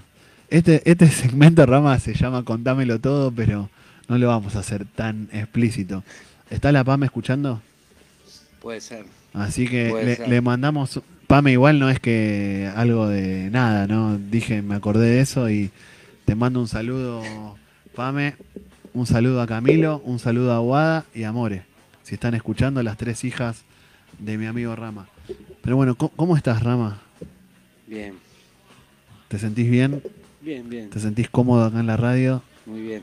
¿Sí? ¿Estás un poco nervioso? No, no. Bueno, sentite como que estamos en el patio de casa tomando unos matienzos como estábamos tomando antes. Em, mañana se cumple un nuevo aniversario, 11 años de, de la muerte de Néstor. Y. ¿Cómo, cómo, cómo lo viviste vos, tu, tu ingreso a la empresa, a la empresa Olmo? ¿Cómo estaba la empresa? ¿Cómo, cómo, cómo viviste esos comienzos vos como delegado metalúrgico? Cerca del micrófono, por favor. Bueno, cuando comencé no era delegado. Pero bueno, arranqué, veníamos, como decís vos, viste, veníamos de ahí peleando, militando en el barrio, viste, por este por el movimiento desocupado, prácticamente sin, sin buscarlo, viste. Cuando apareció Néstor como que se fue generando eso, se abrieron un par de puertas de laburo. Y me acuerdo que en ese momento eh, fue un momento raro porque veníamos militando con los desocupados, ¿viste? Y pintaba laburo, ¿viste? Y bueno, me acuerdo que, que yo había agarrado, había había empezado a resurgir, digamos, el laburo de la bicicleta, que como decís vos, digamos, en los 90 cayó, ¿no? Y se re- como que se refundó distinto. Y eh, a, en- a partir de un poquito antes, supongo yo, empezó a generarse laburo ahí. Ahí entré yo, en 2000, finales de 2003, 2004. Y Y- bueno, ahí fuimos. Primero, eso por ahí queda como anécdota, ¿no? Primero íbamos colados en el tren, Sí, después íbamos en bici, y sí. después de los años, ya con Cristina, después ya pudimos ir en auto, ¿no? Pero bueno, no sé, habré estado mm, tres años, cuatro y, y- y comencé a ser delegado. Hasta hoy, digamos. Sí, me acuerdo, bueno, yo ingreso en el 2007 en Envase del Plata, que es otra empresa metalúrgica acá de la seccional Morón de la UOM. Y bueno, y como el Rama, vos ya eras delegado. No, Empezamos ahí. no me acuerdo, sí, fue Empezamos muy- ahí. Fue muy parejo eso también. Y bueno, y ya con el Rama que nos conocíamos del barrio y nada, los dos teníamos tatuado el Che Guevara, sin tatuado en la piel, ¿no? Quiero decir. Y encima los tres delegados de Olmo, los tres tienen tatuado el Che Guevara, el Memo y Diego, que aprovechamos para mandarle un gran abrazo también. Veníamos todo de ese palo, ¿no? Digamos de lo que hablaba antes, de la adolescencia en los 90, si bien nosotros teníamos un sentimiento peronista innato de, de emocionarte cuando veías las gestas de Perón y de Vita, bueno, em, vos me decías que te criaste en una unidad básica. Sí, yo, digamos, el peronismo lo mamé de chico en ese sentido, digamos, en una familia que claramente tenía una postura política bien definida. Y sí, mi viejo, mi viejo siempre tuvo unidades básicas con los compañeros del barrio. Así que cuando yo era chico siempre me acuerdo que me llevaban al club y, y, terminaba en la unidad básica y bueno, todas las, actividades cuando era muy chico las, las viví ahí. sí. Viví, nací en una casa con conciencia social. Qué bueno. Sí, me acuerdo de eso y también me acuerdo otra anécdota muy hermosa. Porque cuento con el Rama, como que militaban en movimientos ocupados, después en la fábrica, y como que al principio íbamos solos a todos lados, ¿no? Porque teníamos como esa, como esa eh, confraternidad ideológica con él. Entonces, bueno, apenas fuimos delegados y antes de ser delegado ya veíamos que el gremio no iba, la conducción del gremio no iba y militamos en la- una lista opositora que se armó en la UOM sin ser delegados. O sea, nos jugamos el puesto de trabajo, fuimos fiscales de... Que bueno, después, después el que encabezaba la lista terminó siendo un regarca, que es el bicho Carrizo, que de acá le mandamos un no saludo al tesorero de Eslabón actual, que es un tránfuga. Pero bueno, nosotros creímos en él porque, digamos, él es un viejo ahora y en ese momento como que... Era un infiltrado de dónde. La matanza. sí. Así que con el Rama yo ya tenía una motito y nos, viajando y, nos fuimos, íbamos a todas las reuniones que había por todos lados. Nos movíamos por todos lados y una anécdota muy linda em, que también siempre decimos en este programa que, que algunos compañeros que ya no están solo viven en nuestra memoria y en nuestro recuerdo. ¿no? Compañeros anónimos importantes que son los que verdaderamente, a- verdaderamente hacen la historia por abajo para que después haya líderes como Néstor que la puedan materializar. Y uno de esos compañeros, si yo te digo Confitería Damonte en Aedo, ¿qué te acordás? Días de días, ¿no? Sí, Claudio. Sí. ¿Te acordás de ese día? ¿Qué pasó? sí. Contá, contá algo. No, Bruno, para contar anécdotas. ¿Qué querés que diga? Es- Eh, Nos regaló un libro, Sí, fue hermosa esa charla. Nos quedamos con las ganas de... Porque él había escrito un libro del gallo Claudio Díaz. que no había sido reeditado, ¿no? Y tenía... Nos quedamos con eso. Y, y con las ganas de hacer un montón de cosas que, que arrancaban ese día. Porque ya venía mal de salud él y al poco tiempo falleció. Sí, esta rama habla de Claudio Díaz, que es un gran intelectual de, de Aedo, de la zona oeste, que escribió un libro que se llama Historia del Movimiento Obrero y la CGT, que escribió un libro que se llama eh, Manual del Antiperonismo Ilustrado, que escribió un libro que se llama Morón, el grito nuestro de cada sábado, que ese es el libro que se refería a Rama, él era fanático del gallo también. Y, Uno de Clarín. y Claudio, sí, y y Clarín, el gran invento argentino. Y Claudio trabajaba en el suplemento zonal de Clarín, de, de la zona oeste, cuando salía, y esto tiene que ver también con lo de Néstor Kirchner, cuando viene el conflicto en el campo, a Claudio Díaz le hacen una entrevista, él militaba con tu viejo, Claro. en la juventud peronista de los 80, llamémosle. Y a Claudio Díaz le hace una entrevista en otro medio y él da una postura en contra del campo en ese momento y Clarín claramente jugaba con, con las patronales agropecuarias y ahí lo empiezan como a ningunear, eh, a no publicarle las notas y él tiene las agallas de escribir un mail que lo distribuyen todos los periodistas de Clarín diciendo por qué renunciaba, de renunciando a la política de Clarín, todo y se va con la frente en alto.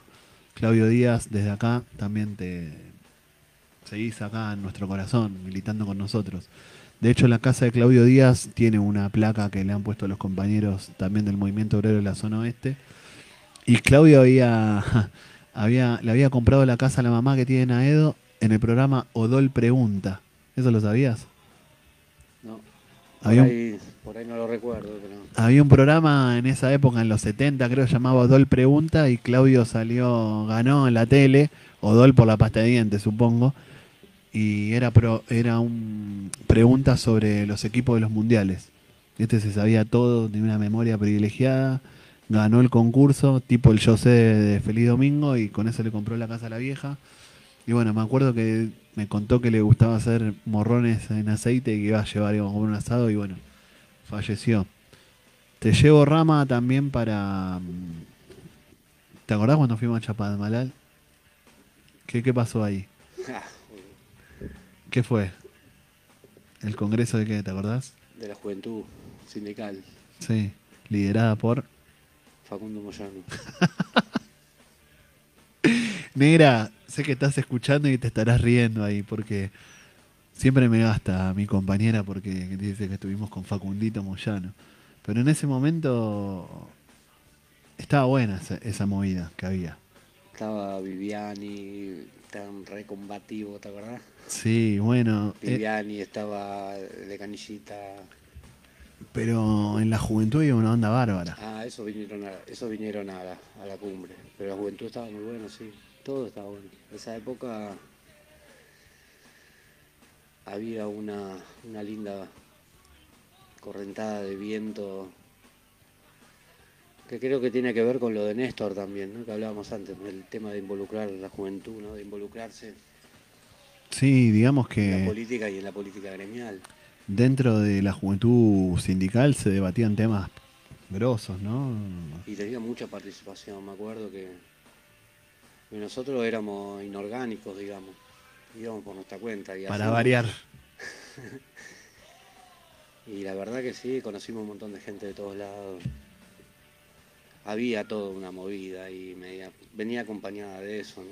Eso que, decía, que decían ustedes con, con Charlie, ¿no? Sí, es verdad. Eso que dijo Néstor de que se hablan, que es- parafraseando a Mao Zedong, que Mao Zedong había dicho que, que- florezcan mil flores, que, que nazcan 100, 100 escuelas ideológicas. Néstor también dijo que se abran mil flores y, bueno, nosotros desde siempre inorgánicos a la UOM de Morón, porque la UOM de Morón no convocaba nada y nosotros teníamos ganas de comernos el mundo, como todavía lo tenemos, ¿no? Entonces íbamos con el Rama y otros compañeros a todos lados, ¿no? Y estábamos, veíamos que por la juventud sindical venía la movida y bueno, íbamos ahí, ahí conocimos un montón de, de compañeros. Me acuerdo, tengo una foto ahí en la pieza mía, Rama, donde está, estás vos, estoy yo, está Calamar de- del cuero del sindicato. ¿Te acordás? Sí. Porque me acuerdo todas las anécdotas que vivimos ahí. Ese, ese fue ahí, claro, sí. Y también Rama no se acuerda, no se acuerda muchas cosas, pero me río porque me acuerdo en Chapadmalal fuimos en- al complejo que había hecho el general, ese complejo turístico que había hecho Perón y Evita para que los trabajadores puedan ir a la playa. Bueno, y recién se estaba reconstruyendo y es gigante y medio así. había un- estado muy abandonado. había estado muy abandonado, hacía un frío y estábamos en unos camastros. Y ma- me acuerdo que la Bon de Morón había mandado un infiltrado para, para que se junte con nosotros. Y justo le tocó en la pieza conmigo y con el Rama. Y el Rama no paraba de bardearlo, ¿te acordás? Mucho no me acuerdo. Y yo no paraba de reírme. Pero vos lo bardeabas mal al compañero. Todo, no lo dejabas dormir, nada. le- Y con nosotros fue alguien más también, ¿no? Y fue alguien más, sí. El Edu fue de Mecanizado y Tuzaingó. parece, ¿no? Sí, fuimos nosotros y mandó uno el gremio como para seguirnos y vos lo bardeaste toda el- los tres días, lo bardeaste, que después él volvió y renunció. Renunció. Suena feo así, parece que... No, pero me parece que es lo que que lo que tenés que tener, digamos, no. A veces tu cara ayuda a, a que los patrones aflojen, ¿no? O sea, si lo están viendo acá por el Facebook de Rama, no, no, es que, que tiene cara de malo, pero a veces te pone cierta carita que hay que poner en el sindicalismo para, para que los patrones aflojen ciertas cosas. Bueno, me voy acordando cosas, Rama, me voy, acordando, me voy acordando cosas, pero nos vamos por las ramas, valga la redundancia. Volvamos a Olmo. cómo, cómo eran las condiciones de trabajo y cómo se fueron cambiando para, para nuestros oyentes. Bueno, eh, de lo que recuerdo, me acuerdo cuando entramos a laburar, eh, el- por ejemplo, era cada uno llevaba su ropa, ¿no? Una onda así. Eh, no sé, decime, pira. No, pará, pará, pará, porque acá me llegó un mensaje de Carlito de Campana, Rama. Qué grande. Dice, Carlito qué buena, también. Sí, qué buena cortina, las pelotas, lo estoy escuchando. Tuve mi primera bici Olmo, dice. Saludos al Rama, los quería escuchar. Estoy con fiebre en cama, pero quiero escucharlos. Ahí, Beto de Capital era revolucionario. ¿Cómo cambió un chapal banal? Siempre iguales ustedes, inorgánicos y zurdos nos pone. Carlito, te mandamos un beso acá a la distancia de Campana. Algún Eso- día... Eso es lo que veíamos, ¿no? Nos incorporamos y veíamos muchos compañeros con, con muchas capacidades, ¿viste? De nuestra Sí. misma edad, con muchas ganas. Sí, totalmente. Te mandamos un saludo acá a la distancia cuando te fuimos a visitar a Campana y, y nos contactaste con, con el hombre, como decís vos. Y bueno, desde ya que estás invitado. Que se mejore, ¿no? Que te mejores y estás invitado a este programa acá, Taco Ralo, para que, bueno, te sumes a esta cumbre de inorgánicos y zurdos dentro de la UOM. Así que, Que que, en el fondo todos somos así. que en el fondo todo. Ah, Una alegría, hermano, que estés escuchando. La verdad que, que te quiero mucho. Así que, nada, mirá, me voy acordando de todas las cosas que hicimos, Rama. De, después con la juventud de la UOM, de. Nada.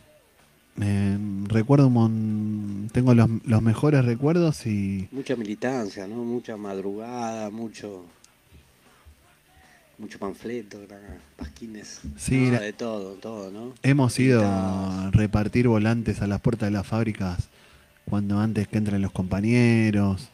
Bueno, quilombos, muchos quilombos en, en nuestras fábricas, en Envase del Plata y en Olmo.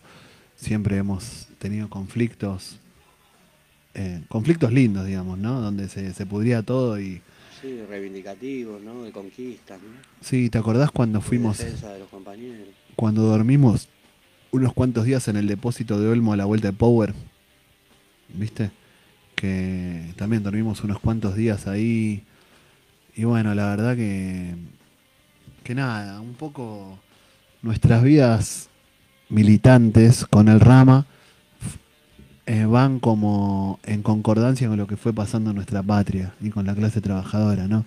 Habíamos dicho que empezamos los movimientos ocupados, de hecho los dos tenemos tatuado el Che Guevara, como decía antes, ahora fuera de joda, no porque lo hicimos juntos, sino porque esa rebeldía en los 90 pasaba por el Che. De hecho, bueno, Perón dijo que el Che era el mejor de los nuestros. Así que, nada, me acuerdo muchas cosas, Rama, muchas cosas, nuestras familias. eh, bueno, de los dos conocimos a nuestros hijos cuando eran en la panza, ¿no? Y ahora ya son, bueno, la Piki ya es trabajadora, es grande, tiene 16 años, More también, Guada, Cami, el Pepo, bueno, un montón de cosas, salidas a puerta a, los campings de la UOM, un montón de... Ahora que tengo el carnet discapacitado, entramos gratis a la cancha de Morón, también. Así que se van haciendo ya las 20 y las 21 y 29. Estamos acá en Taco Ralo, este programa amigo, este programa compañero, en la Radio Center de Morris, la 98.5, la radio del pueblo. Y ahora Peta, el operador fue a abrir la puerta, pero cuando venga vamos a, al comentario de- del gallito de Morón, que los hace, que los hace siempre el compañero Nahuel Andrade, de acá de William Morris también, que está en la, en la comisión de jóvenes del gallo, que están haciendo un trabajo impecable. Eh, así que Nahuel también te mando un abrazo, como siempre te agradezco que, que nos hagas esta pequeña columna del gallo.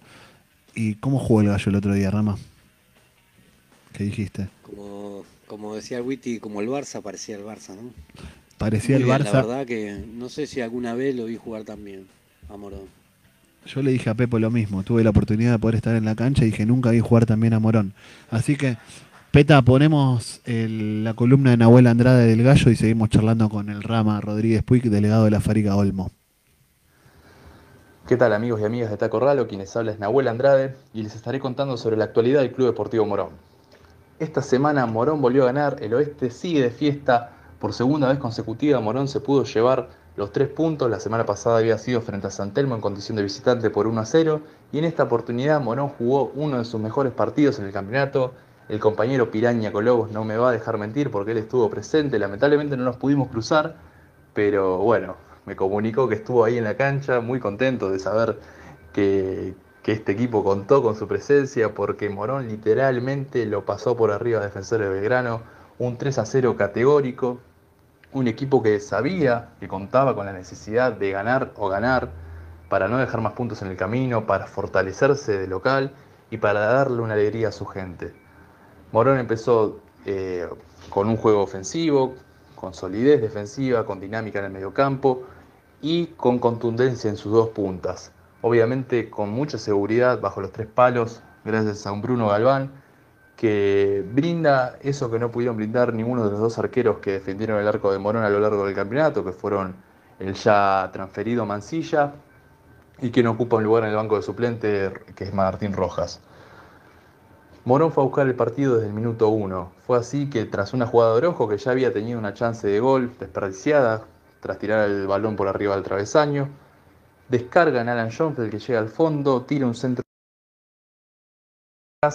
y lo conecta Gastón González, que lleva 8 goles en el campeonato. Eh, recibió un, un, reconocimiento antes de que comience el partido por sus 50 eh, encuentros jugados con la camiseta de Morón, Recordemos que Gastón González había vestido los colores del gallito en la temporada 2018-2019. No le había ido tan bien al equipo en sí. Él tuvo muy buenas actuaciones en el final del certamen, un morón que casi pierde la categoría, que había comenzado con mucha ilusión y que fue cayéndose de a poco, pero pudo salvarse del descenso. Después se fue a Belgrano de Córdoba y volvió a Morón para aportar buen juego, para aportar su experiencia y para aportar goles sobre todo siendo uno de los mejores jugadores que tuvo Morón a lo largo del campeonato. Morón siguió intentando en el partido, siguió buscando, tras un centro desde la derecha, conectado por Mateo Levato, el arquero que salva el gol, la quiere conectar Tobías Zárate, no tiene destino de gol, pero sí a la hora de, de, de conectarse por Mateo Levato, que recupera el rebote y debuta en la red, debuta con la camiseta de Morón en la red rival y pone el 2 a 0. Un Mateo Levato que tiene un porte físico impresionante, que va para adelante, que juega bien con los pies, que busca y gana desde arriba. Fue quien puso el 2 a 0 y minutos después, tras una jugada por izquierda de Tobias Zárate, un centro del corazón del área, conectado por Mateo Levato nuevamente para decir, acá estoy, yo soy quien va a darle alegría de ahora más a los hinchas del Club Deportivo Morón. Un 3 a 0 excepcional que pudo ser ampliado eh, porque Morón siguió buscando, siguió teniendo chances concretas de gol. Defensores de Belgrano buscó aproximarse al área rival, no tuvo éxito, más allá de alguna jugada aislada. Morón ganó muy bien el equipo de Lucas Bobaglio, que si bien fue bastante irregular a lo, largo del campeonato, hoy en día cuenta con las chances matemáticas de poder hacerse de la zona, quedó a dos puntos de Barraca Central, que es el, primer, el primero, quedó eh, por debajo de Independiente Rivadavia de Mendoza por diferencia de gol y a un punto de Güemes, a quien enfrentará en la última fecha. Debajo de Morón, con 45 puntos se ubica Ferro Carril Oeste, que hoy, eh, hoy a las 9 de la noche cierra la fecha frente a San Telmo. Así que Morón le queda este viernes contra Santa Marina de Tandil, en condición de visitante. Un Santa Marina que viene último y que puede ser una buena ocasión para que Morón pueda aproximarse más a la punta. Luego recibirá Almagro y cerrará la fecha, cerrará el campeonato contra Güemes en Santiago del Estero. Así que la ilusión está intacta, se confía en este equipo, se tira para adelante, se alienta y es algo histórico para nosotros porque Morón no peleó un ascenso a primera desde el año 1984. Son muchos años donde estuvo eh, signado por malas campañas, donde estuvo 17 años en la primera B metropolitana y hoy en día estamos presenciando una oportunidad histórica. También déjenme decir que el día de mañana se cumplen 11 años del paso a la inmortalidad de, del gran Néstor Kirchner y el Frente de Todos preparó un acto que se va a llevar a cabo en las instalaciones del Club Deportivo Morón. Así que tenemos ese gran honor. Van a estar presentes muchos compañeros y compañeras, muchos hinchas del gallo también. Estaremos presentes reivindicando las enseñanzas, los valores y toda esa impronta de lucha que Néstor nos legó. Muchas gracias desde ya. Continuamos con Taco Ralo en la Radio Center. Un abrazo grande.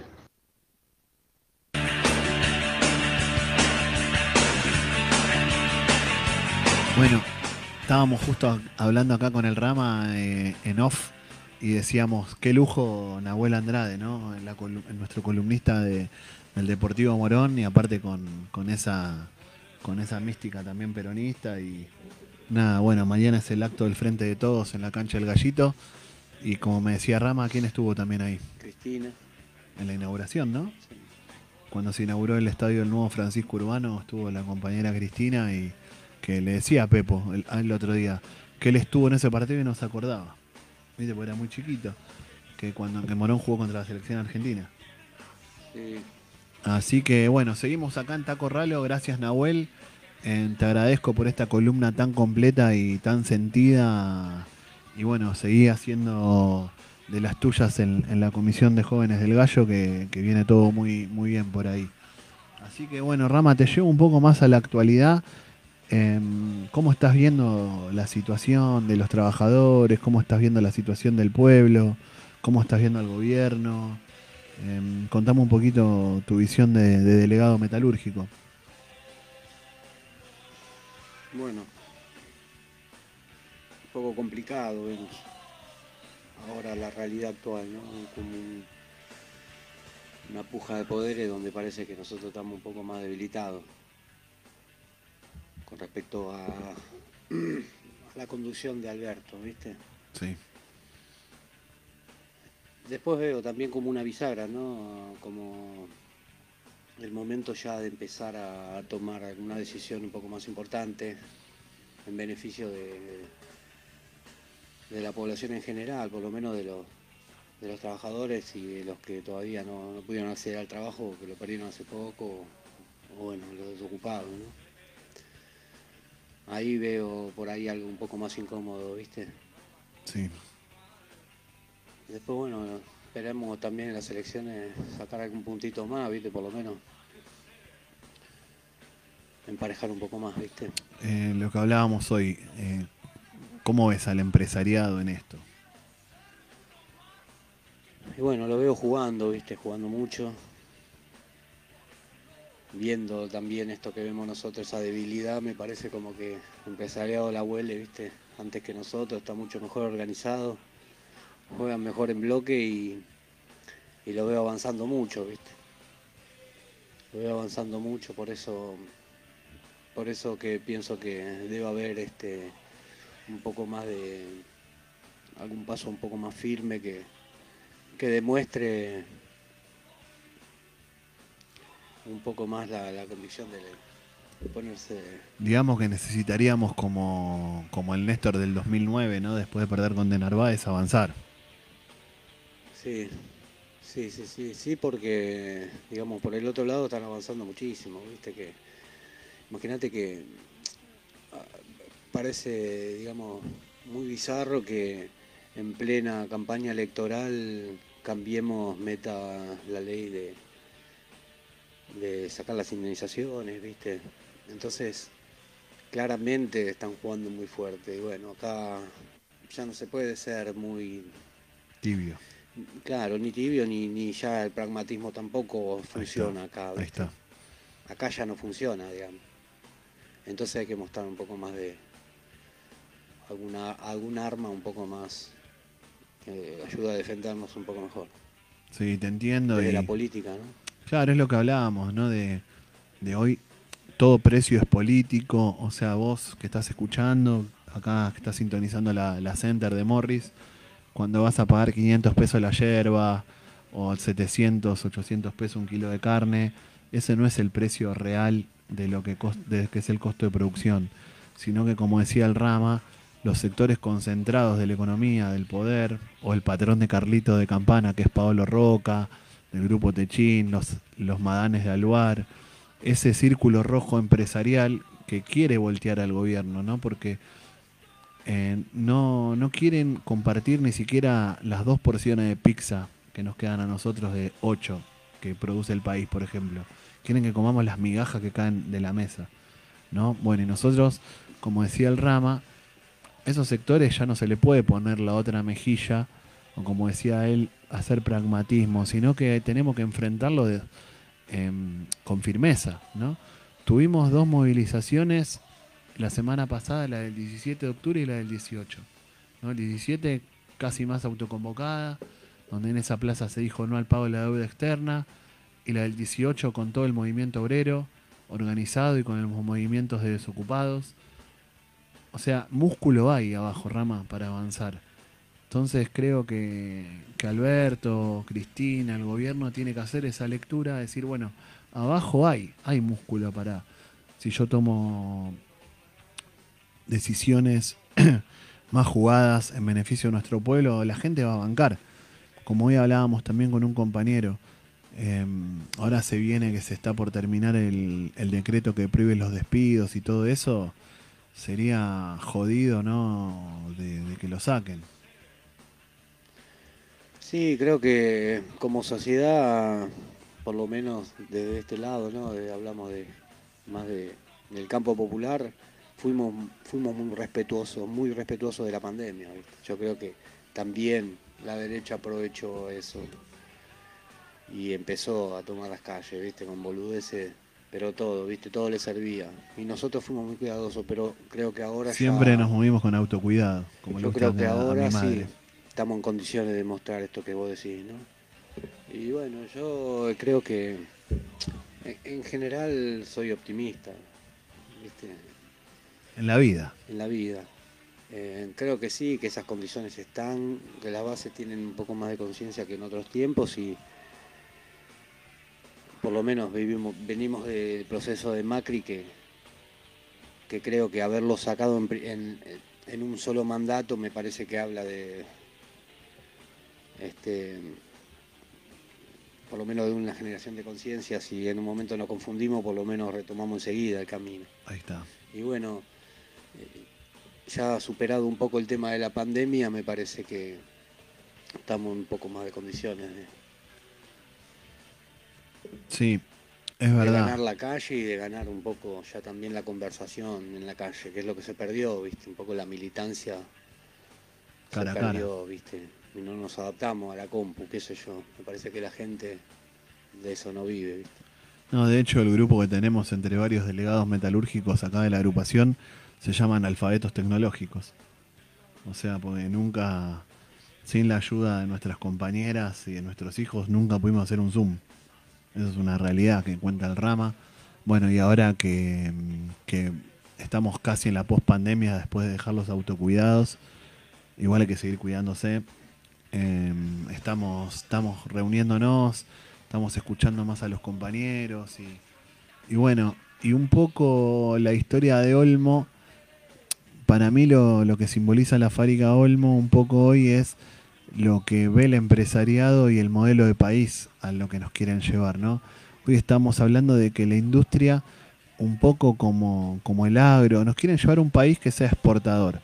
Y la exportación en sí misma no genera bienestar en la población, digamos, ¿no? Porque el 2020 y el 2021 fueron años récord de exportación de alimentos en la Argentina y de cosas del campo y de, y de energía. Sin embargo, la gente cada vez vivió peor en el 2020. Que son materias primas, aparte, Claro. no es- Y también la industria automotriz, como la industria, ahora vamos- le vamos a preguntar a Rama de la industria de las bicicletas, por lo menos Olmo, que es una marca, como dijo Carlito, su primer bici Olmo, Peta, vos te acordás de la bici Olmo, ¿no? Que siempre, hoy por hoy la industria automotriz está enfocada a las pickups, a las 4x4, a la Amarok, la Hilux, la Ranger, que es la que puede consumir la gente de, alto nivel, ¿no? Y la exportación y los autos que son más para el pueblo trabajador, como el Siena, el Corsa, el Gol, vienen todos importados, no se fabrican acá, porque está todo enfocado para.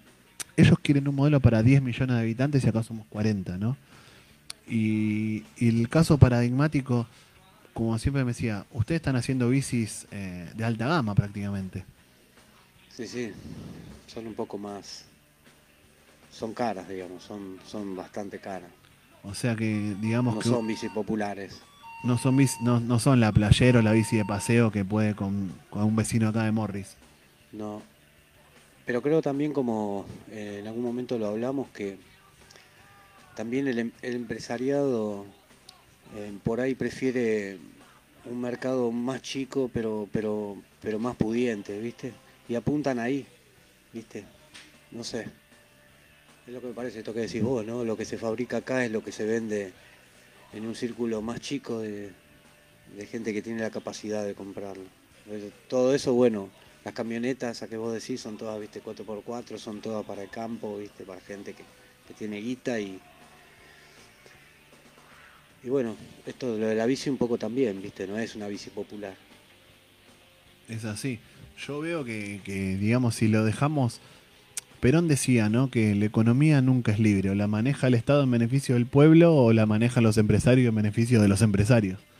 Digamos, ¿no? Si nosotros dejamos un modelo de país que los empresarios del coloquio de idea, que fue esta reunión que, que la semana pasada se hizo, donde fueron todos los dueños de todo, de la Argentina, a hablar y a decir que hay que sacar los derechos de los trabajadores y que acá en la Argentina es difícil que se genere trabajo porque los trabajadores tienen mucho derecho.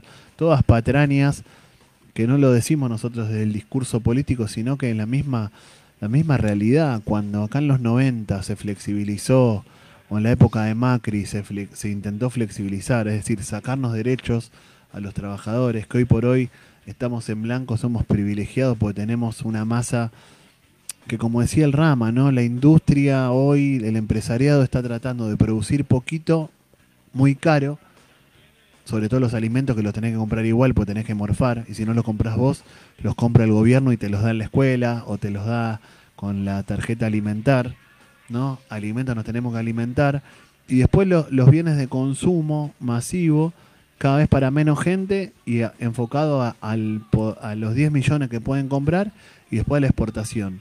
No nos comamos el verso ese del desarrollismo, de que bueno, las inversiones, la exportación, no, acá se necesita consumo popular. Digamos, que, que el Olmo no fabrique solo bici de alta gama, sino que fabrique bis- bicis para que las pueda comprar el pueblo trabajador, el pueblo humilde, digamos, ¿no? Que los autos los pueda comprar los trabajadores, que todo lo... Para todos, todo, digamos, ¿no? Em, creo que nos tenemos que enfocar eso. Y te quería preguntar, Rama, ¿cómo, cómo ves? ¿Tenés esperanza? O dijimos que somos optimistas por naturaleza para nuestra vida también, ¿no? Pero ahora que se viene un recambio en la cúpula de la central obrera, ¿cómo, cómo ves el movimiento obrero, la clase obrera hoy? ¿Cómo, desde tu perspectiva de legado de una fábrica metalúrgica? Y bueno, veo que ya es tiempo de, de algún recambio generacional. Me parece que ya es tiempo de que a alguno ya le va tocando directamente por, por mandato divino de la vida, ¿no? Ya, y creo que eso eh, lo veo positivo, ¿no? Porque abre alguna puerta. Veremos, veremos qué pasa con todo esto. Veo ahora un poco saltando un poco más, ¿viste? También mucho tiempo haciendo la plancha, ¿viste? Por ahí, lo de la central obrera, por ahí. No sé, yo creo que del movimiento obrero se puede o se debe intervenir un poco más también, ¿no? Claro. En la cuestión política nacional. Creo que el movimiento obrero tiene un rol fundamental que me parece que no lo está en este momento. Por ahí ahora se ve se ve algo, ¿viste? Un poco como autodefensa, ¿no? Pero pensás que bueno, que, que la clase obrera tendría que intervenir más y haría más fuerte al gobierno Claro. en, en este enfrentamiento con los sectores realmente que manejan el poder. Y el gre- lo- los, gremios tienen, tienen mucho que. tienen muchas herramientas para. para actuar. Es verdad, es verdad. Y, y el tema este también, ¿no? De que haya tantos trabajadores desocupados que, que nosotros peleamos por trabajo genuino también. Yo veía en la marcha el otro día de- del lunes, del lunes pasado, las columnas del movimiento Evita eran inmensas, inmensas. ¿no? Y comentábamos con la compañera Luciana, con otros delegados metalúrgicos que habíamos ido, obviamente inorgánicamente también porque la UOM no nos convocó, nuestra UOM, para marchar, pero fuimos igual, de, bueno, decíamos, mirá, toda la, la columna de Levita Rama llegaba de Independencia casi hasta abajo de la autopista, era como de las más numerosas de... Son todos compañeros de la economía popular, que es una forma, digamos, agradable de decirle al desocupado. Porque, como siempre dice Ale, el desocupado es muy ocupado porque tiene que dedicarse todo el día a ver cómo changuea, cómo hace para. Porque nadie vive con un potenciar trabajo de 15 lucas, ¿no? Y si vos estás escuchando y cobrás el potenciar trabajo acá en William Morris o en Hurlingham, sabés que no vivís con esas 15 lucas del potenciar, que tenés que salir a changuear o que tenés que salir a rebuscártela por otro lado. Bueno, nosotros, la central obrera, creo que tendría que pelear, como decía Rama, para, para que tengamos otra vez pleno empleo y eso va, va a generar justicia social. Pero si esperamos que eso venga del sector empresario, como contaba Rama, es como, como dijo él, ¿no? Ellos quieren producir lo mínimo a precios caros y mantener, no tomar gente, ¿no? Sería algo así.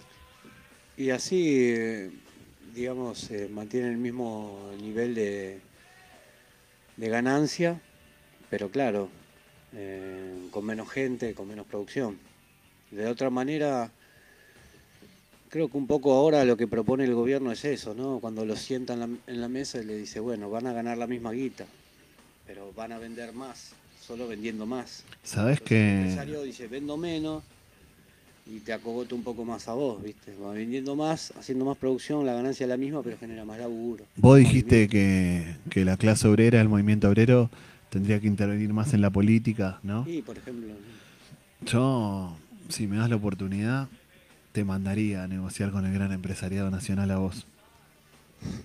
Te haría bajar de, de- de tu auto con, bueno, pero... con las gafas negras y, y que pongas tu cara negociando con Funes de Rioja. Creo que, que lo harías mejor que muchos tecnócratas que tenemos hoy dentro de nuestro movimiento. De verdad te lo digo. Creo que cuando pones tu cara el empresario da todo. ¿Puede ser? No seas humilde. Y ahora va... No, pienso que sí, que hay mucho para meterse, ¿viste? Mm, Por ejemplo, también con los controles de precio también, ¿viste? Pero bueno, en sí los trabajadores también somos los que manejamos de alguna manera la producción, ¿viste? Yo le decía hoy, eh, estaba hablando con un compañero y, y le decía que, que nosotros somos parte fundamental de la fábrica, ¿viste? Digamos que acá no vienen a laburar los, hijos de los dueños, la hermana, o sea, sí o sí depende de, de los compañeros, de los trabajadores, de, de los hombres y mujeres de la patria. ¿Viste? Si no, pero bueno. Qué bueno, qué bueno lo que decís. Peta, ¿estás ahí? Bueno, elegiste un tema para cerrar. Un tema de los auténticos decadentes y Julieta Venegas. Quiero que me cuentes por qué elegiste este tema. Bueno, no, es, un- tema muy muy lindo de- del, perro serrano que es que es, un escritor, es un genio, es un compositor, es, es un gran compositor y bueno, es un, es un tema de amor, pero pero tocado muy de desde acá, ¿no? De, laburante y bueno, y con la problemática de, de, de perder el laburo, pero estar fuerte en la familia, bueno, eso yo lo elegí por eso, porque me gusta. ¿A quién se lo dedicas? Habíamos dicho que se iba a dedicar a alguien, Sí, a los compañeros desocupados. sí. Bueno, Bueno, y nos estamos emocionando. Con, con este tono de rama, dedicándole el tema de los auténticos decadentes y Julieta Venegas, no me importa el dinero para todos los compañeros desocupados de la Argentina que pronto van a estar trabajando con la lucha de la clase obrera. Un abrazo y nos vemos la semana que viene en este programa que se llama Taco Ralo, Pensamiento Nacional y Cultura Popular, por la Center, la 98.5, la radio del pueblo. Gracias, Peta. Nos vemos la semana que viene.